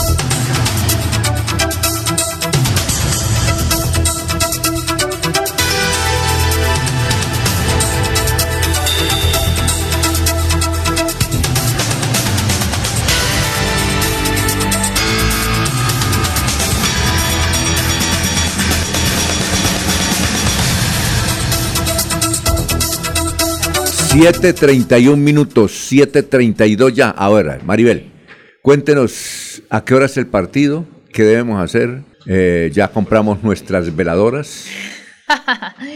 Porque Bueno. Colombia tiene que ganar, difícil, pero tiene que ganarse como. Sí, señor, exactamente en Ecuador a las 6 y 30 de la noche, hora colombiana. Es por la misma, supuesto. ¿no? Creo sí, que es la es la misma. Estará enfrentando la selección Colombia a la selección de Ecuador por la fecha 4 de las eliminatorias al Mundial México, Estados Unidos, Canadá domis- 2026. Hay que decir que nuevamente se presentan varias novedades en lo que puede hacer el once titular de la selección Colombia para esta noche, teniendo en cuenta que sobre la marcha, antes de viajar de Warner, en donde estuvo la selección Colombia en Medellín, en Antioquia, a Ecuador. a Santiago Arias fue desconvocado porque eh, sufrió una lesión y no podrá estar allí presente. Santiago Arias, lateral derecho que estuvo en el partido contra eh, la selección de Uruguay. Sí. Por esa razón, eh, está bastante en duda quién pueda reemplazarlo. Se habla, de hecho, en las últimas horas que probablemente Davinson Sánchez, que es central, sea el que pase al lateral derecho y sea Willer Dita el que eh, comience como defensor central en este compromiso ante la selección de Ecuador. Así que son las novedades que tiene la selección Colombia. En el arco también recordemos que en Perdón, James. James Rodríguez hasta ahora se habla Sí. también de una posible ausencia o por lo menos que no esté desde el inicio, Ah, ya. pero él sí está ahí convocado, viaja a Ecuador y no hay ninguna novedad médica por lo menos con relación a James Rodríguez. La hora es seis y media. Seis y media. En el arco, recordemos que Camilo Vargas salió expulsado también en el compromiso ante Uruguay, así que hoy Ah, estará salí- ah, no sabía, sí. probablemente, sí. ¿A qué lo expulsaron? Yo en por el no ir por- momento de la jugada perdimos. de penal, por eso perdimos, sí. Eh, no, por eso fue el empate.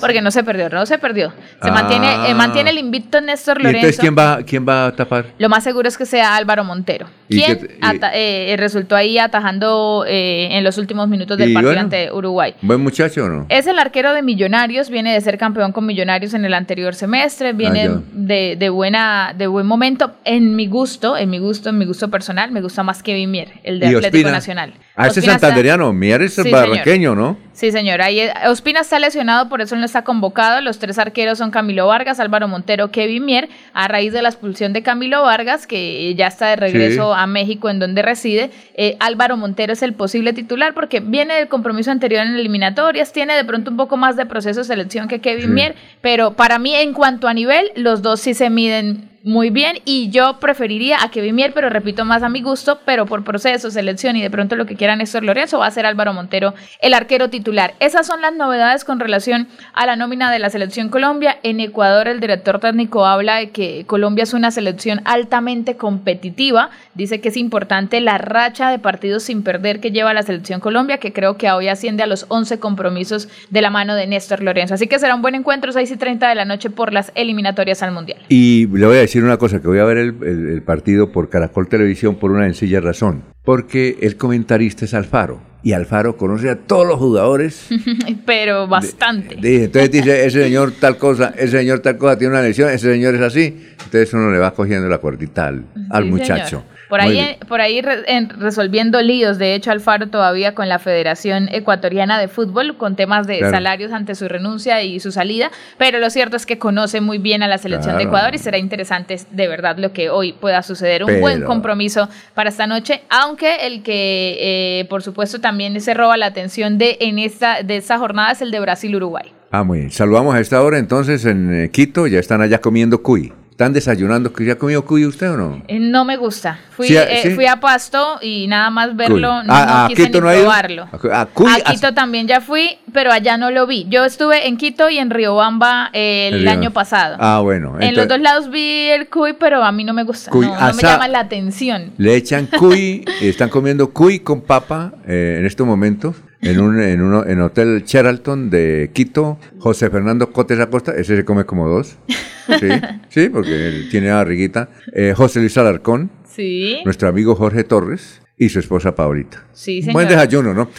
Ahí está la presencia del periodismo deportivo santanderiano Sí. en Quito, por supuesto haciendo todo el Y cubrimiento. José Luis Alarcón, claro. Sí, señor, José Luis Alarcón también allí, allí Perfecto. presente. Bueno, aquí está el doctor José Domingo Cortés, el hombre que no es pingo. ¿Usted es pingo o no? ¿O sí No, es pingo? completo. Ah, ¿es pingo? Completo, Pero pingo. pingo es bobo. No, Pingo es, ¿No es bobo? santanderiano. Ah, pero no sea pingo, hermano. Es correcto, pero, pero es una palabra muy Era santanderiana. grosera que nos antes, ya, ya no es grosera. Antes era No, grosera. que nos identifica hoy. Antes en mi tiempo era grosera. El padre, uy, no diga grosería.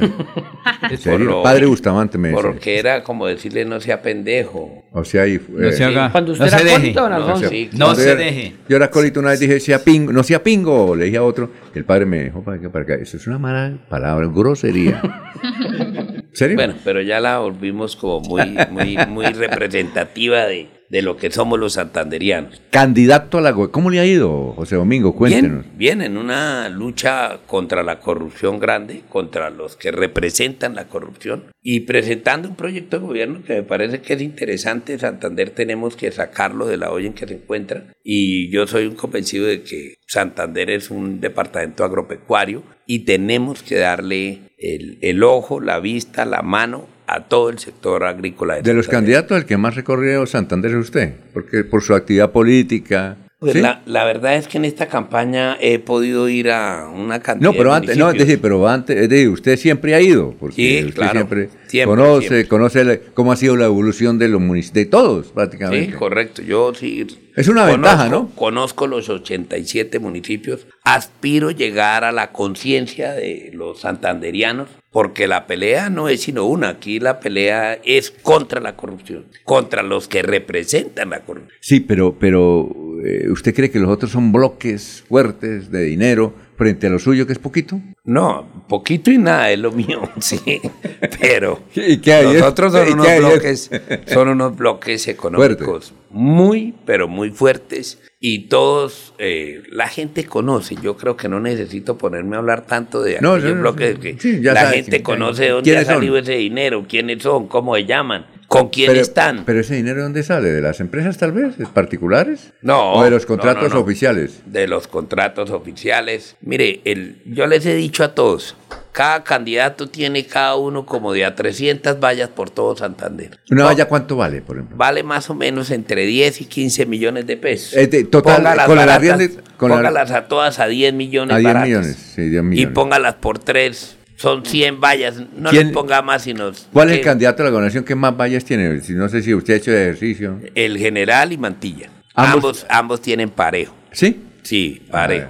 Ellos están disputándose en el amor no de los santanderianos, sino de la corrupción. Porque, porque Porque son sus representantes. supongamos que no le elijan a usted, ¿quién quedaría segundo? ¿Quién sería el diputado?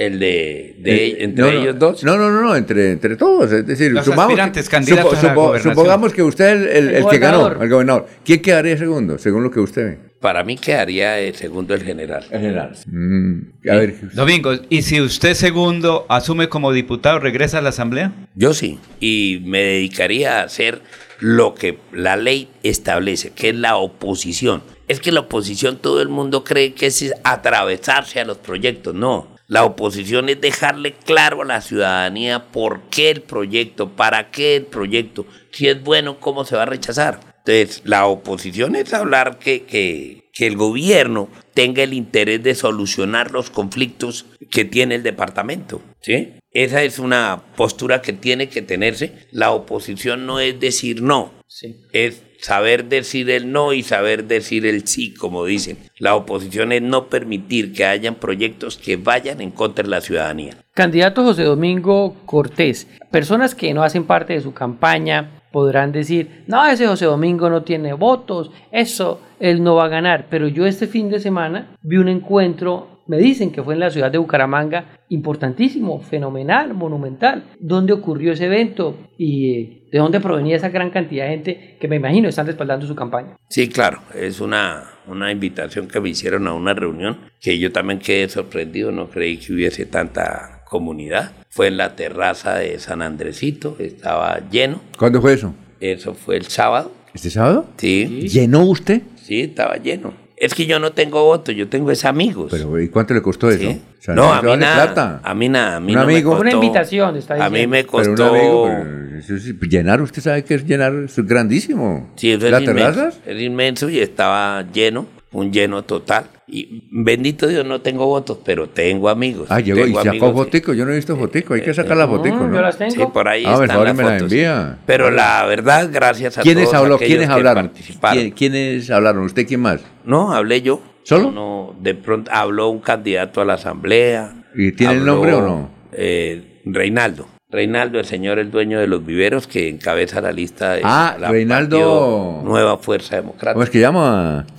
Es de los artes, los que aquí la Reinaldo 36. Parra, no, el, el primo de Martín Parra. Re- Reinaldo Larte.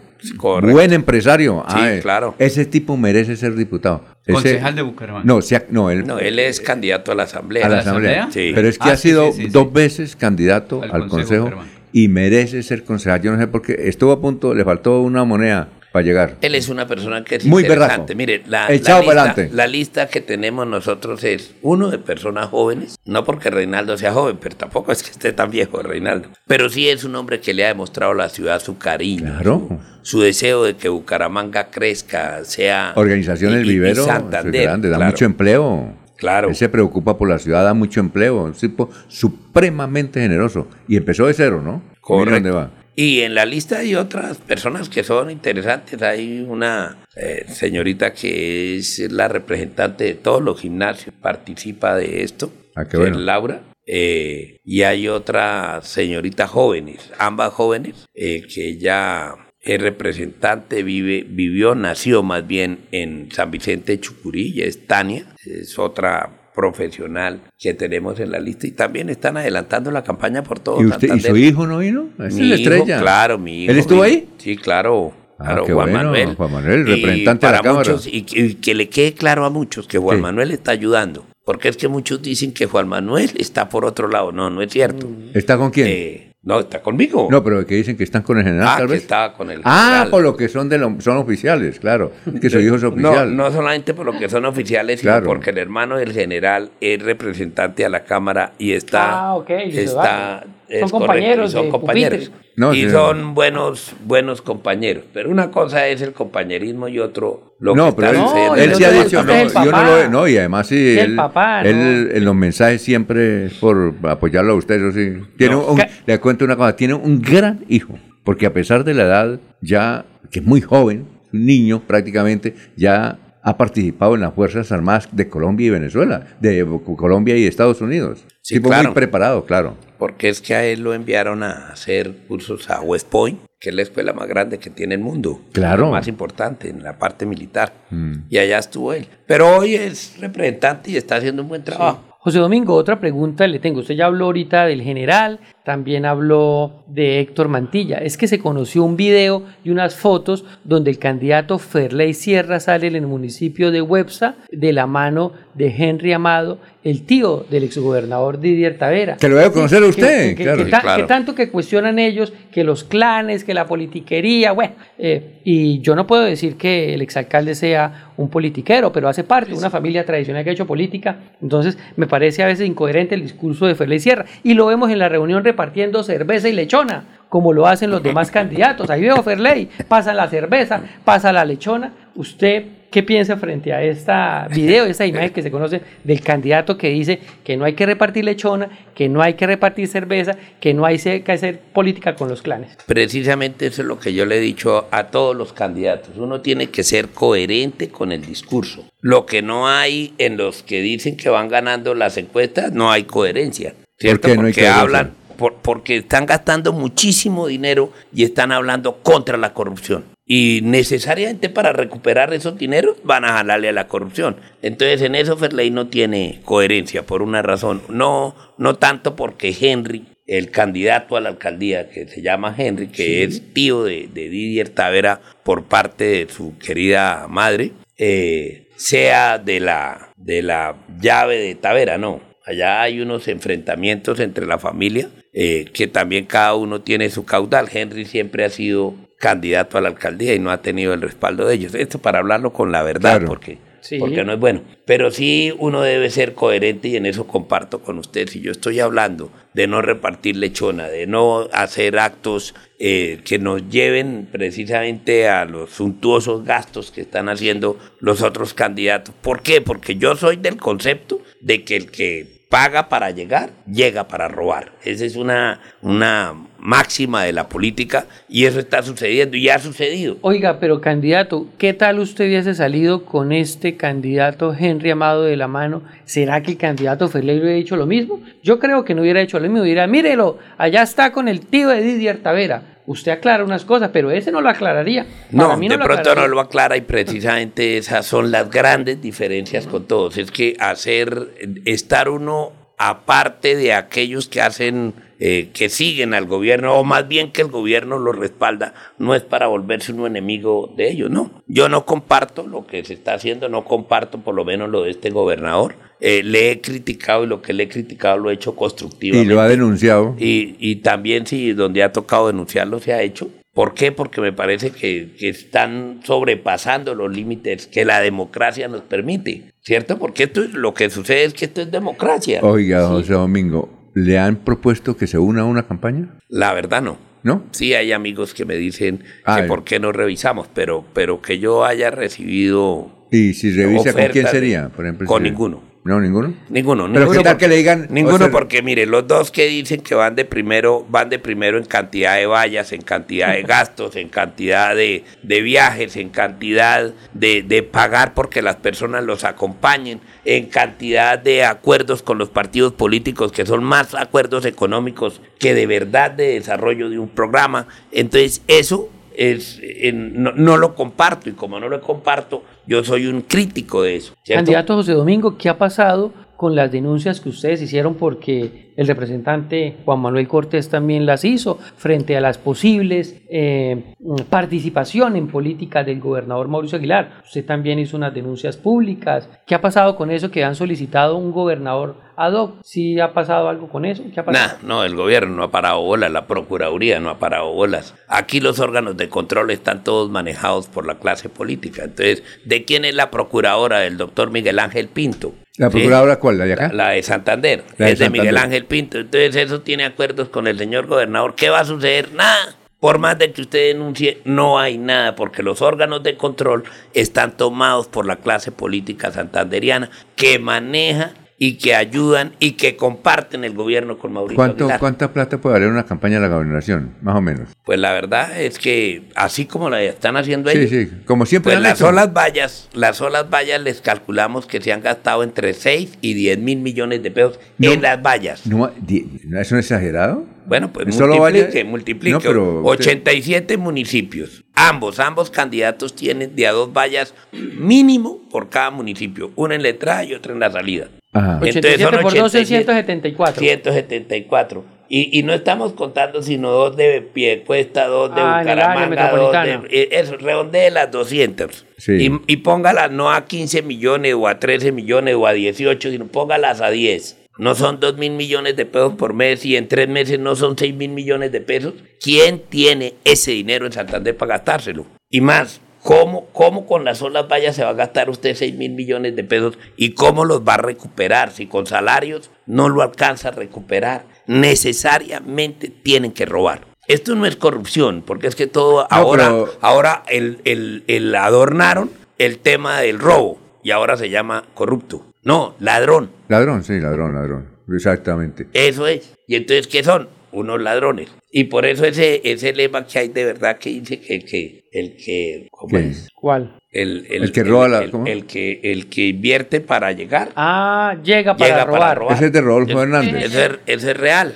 Oiga, bueno, precisamente- Rodolfo Hernández no, no va a estar en la contienda, ¿no? Porque Pues va a estar verdad- en el tarjetón, pero no. La verdad, hasta el día de hoy, la norma le, le- no Le- le, no le ha dado la posibilidad de estar en la competencia. La norma, él va a aparecer en el, en el, En el tarjetón, tarjetón. tarjetón, pero, pero- lastimosamente no está en este debate eh, el ingeniero.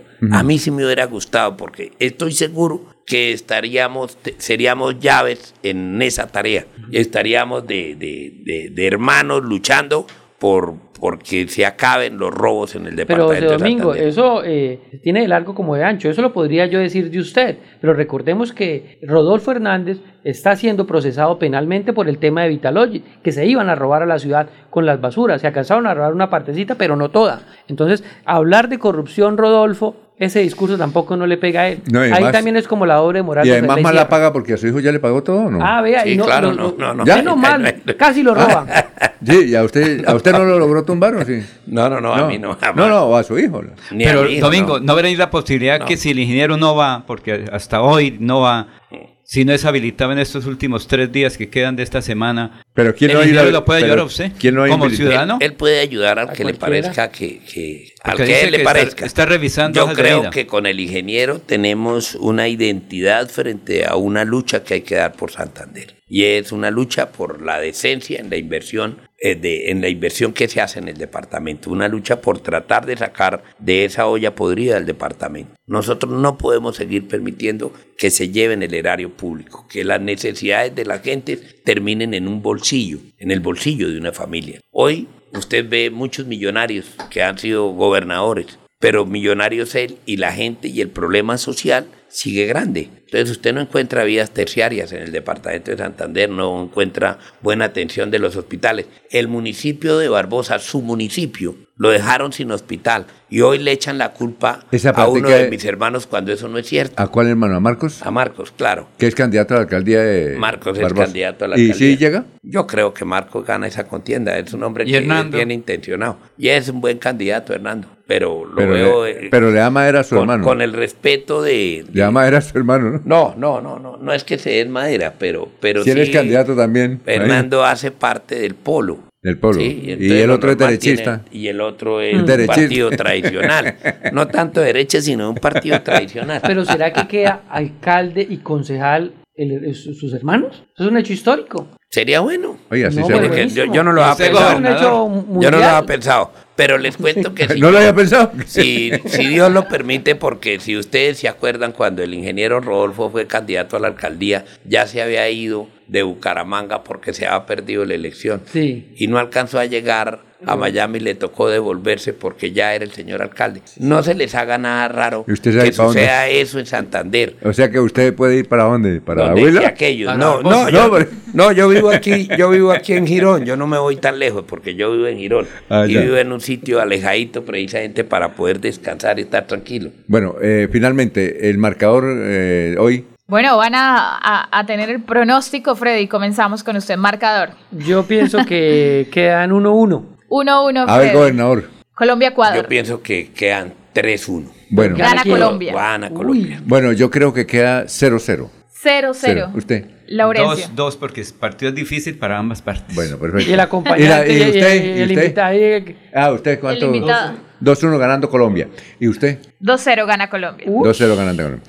Bueno, muchas gracias, señor candidato. Alfonso, a Porcentaje ustedes, de A positivismo. ustedes, gracias, vengan, que, que yo sí quiero antes de despedirme aprovechar para un- no solamente saludar, sino para que la gente en este corto tiempo que tenga de, de, de, de- de- a llegar a la elección, la gente haga conciencia de lo que queremos por Santander. Es de que se sienten a reflexionar que de verdad todos aquellos que están gastando ríos de dinero para poder ser gobernadores tienen un interés y no es el de solucionar los conflictos que tiene el departamento. Entonces, ayúdenos a que Santander tenga otro camino. Yo sí quiero que Santander reflexione, revise qué es lo que los proyectos que se están presentando, ese es el plan de gobierno y que nosotros tengamos la posibilidad de contar con las comunidades del área metropolitana que no se dejen inundar de la sola publicidad a la cabeza, sino que en su cabecita haya el deseo de que los pueblos lejanos que nos producen la comida tengan parte del presupuesto para desarrollar sus necesidades, para que Santander tenga un futuro diferente. Muchas gracias. Mañana a las 5 en punto. Sigan. Viene Amparo Parra Mosquera enseguida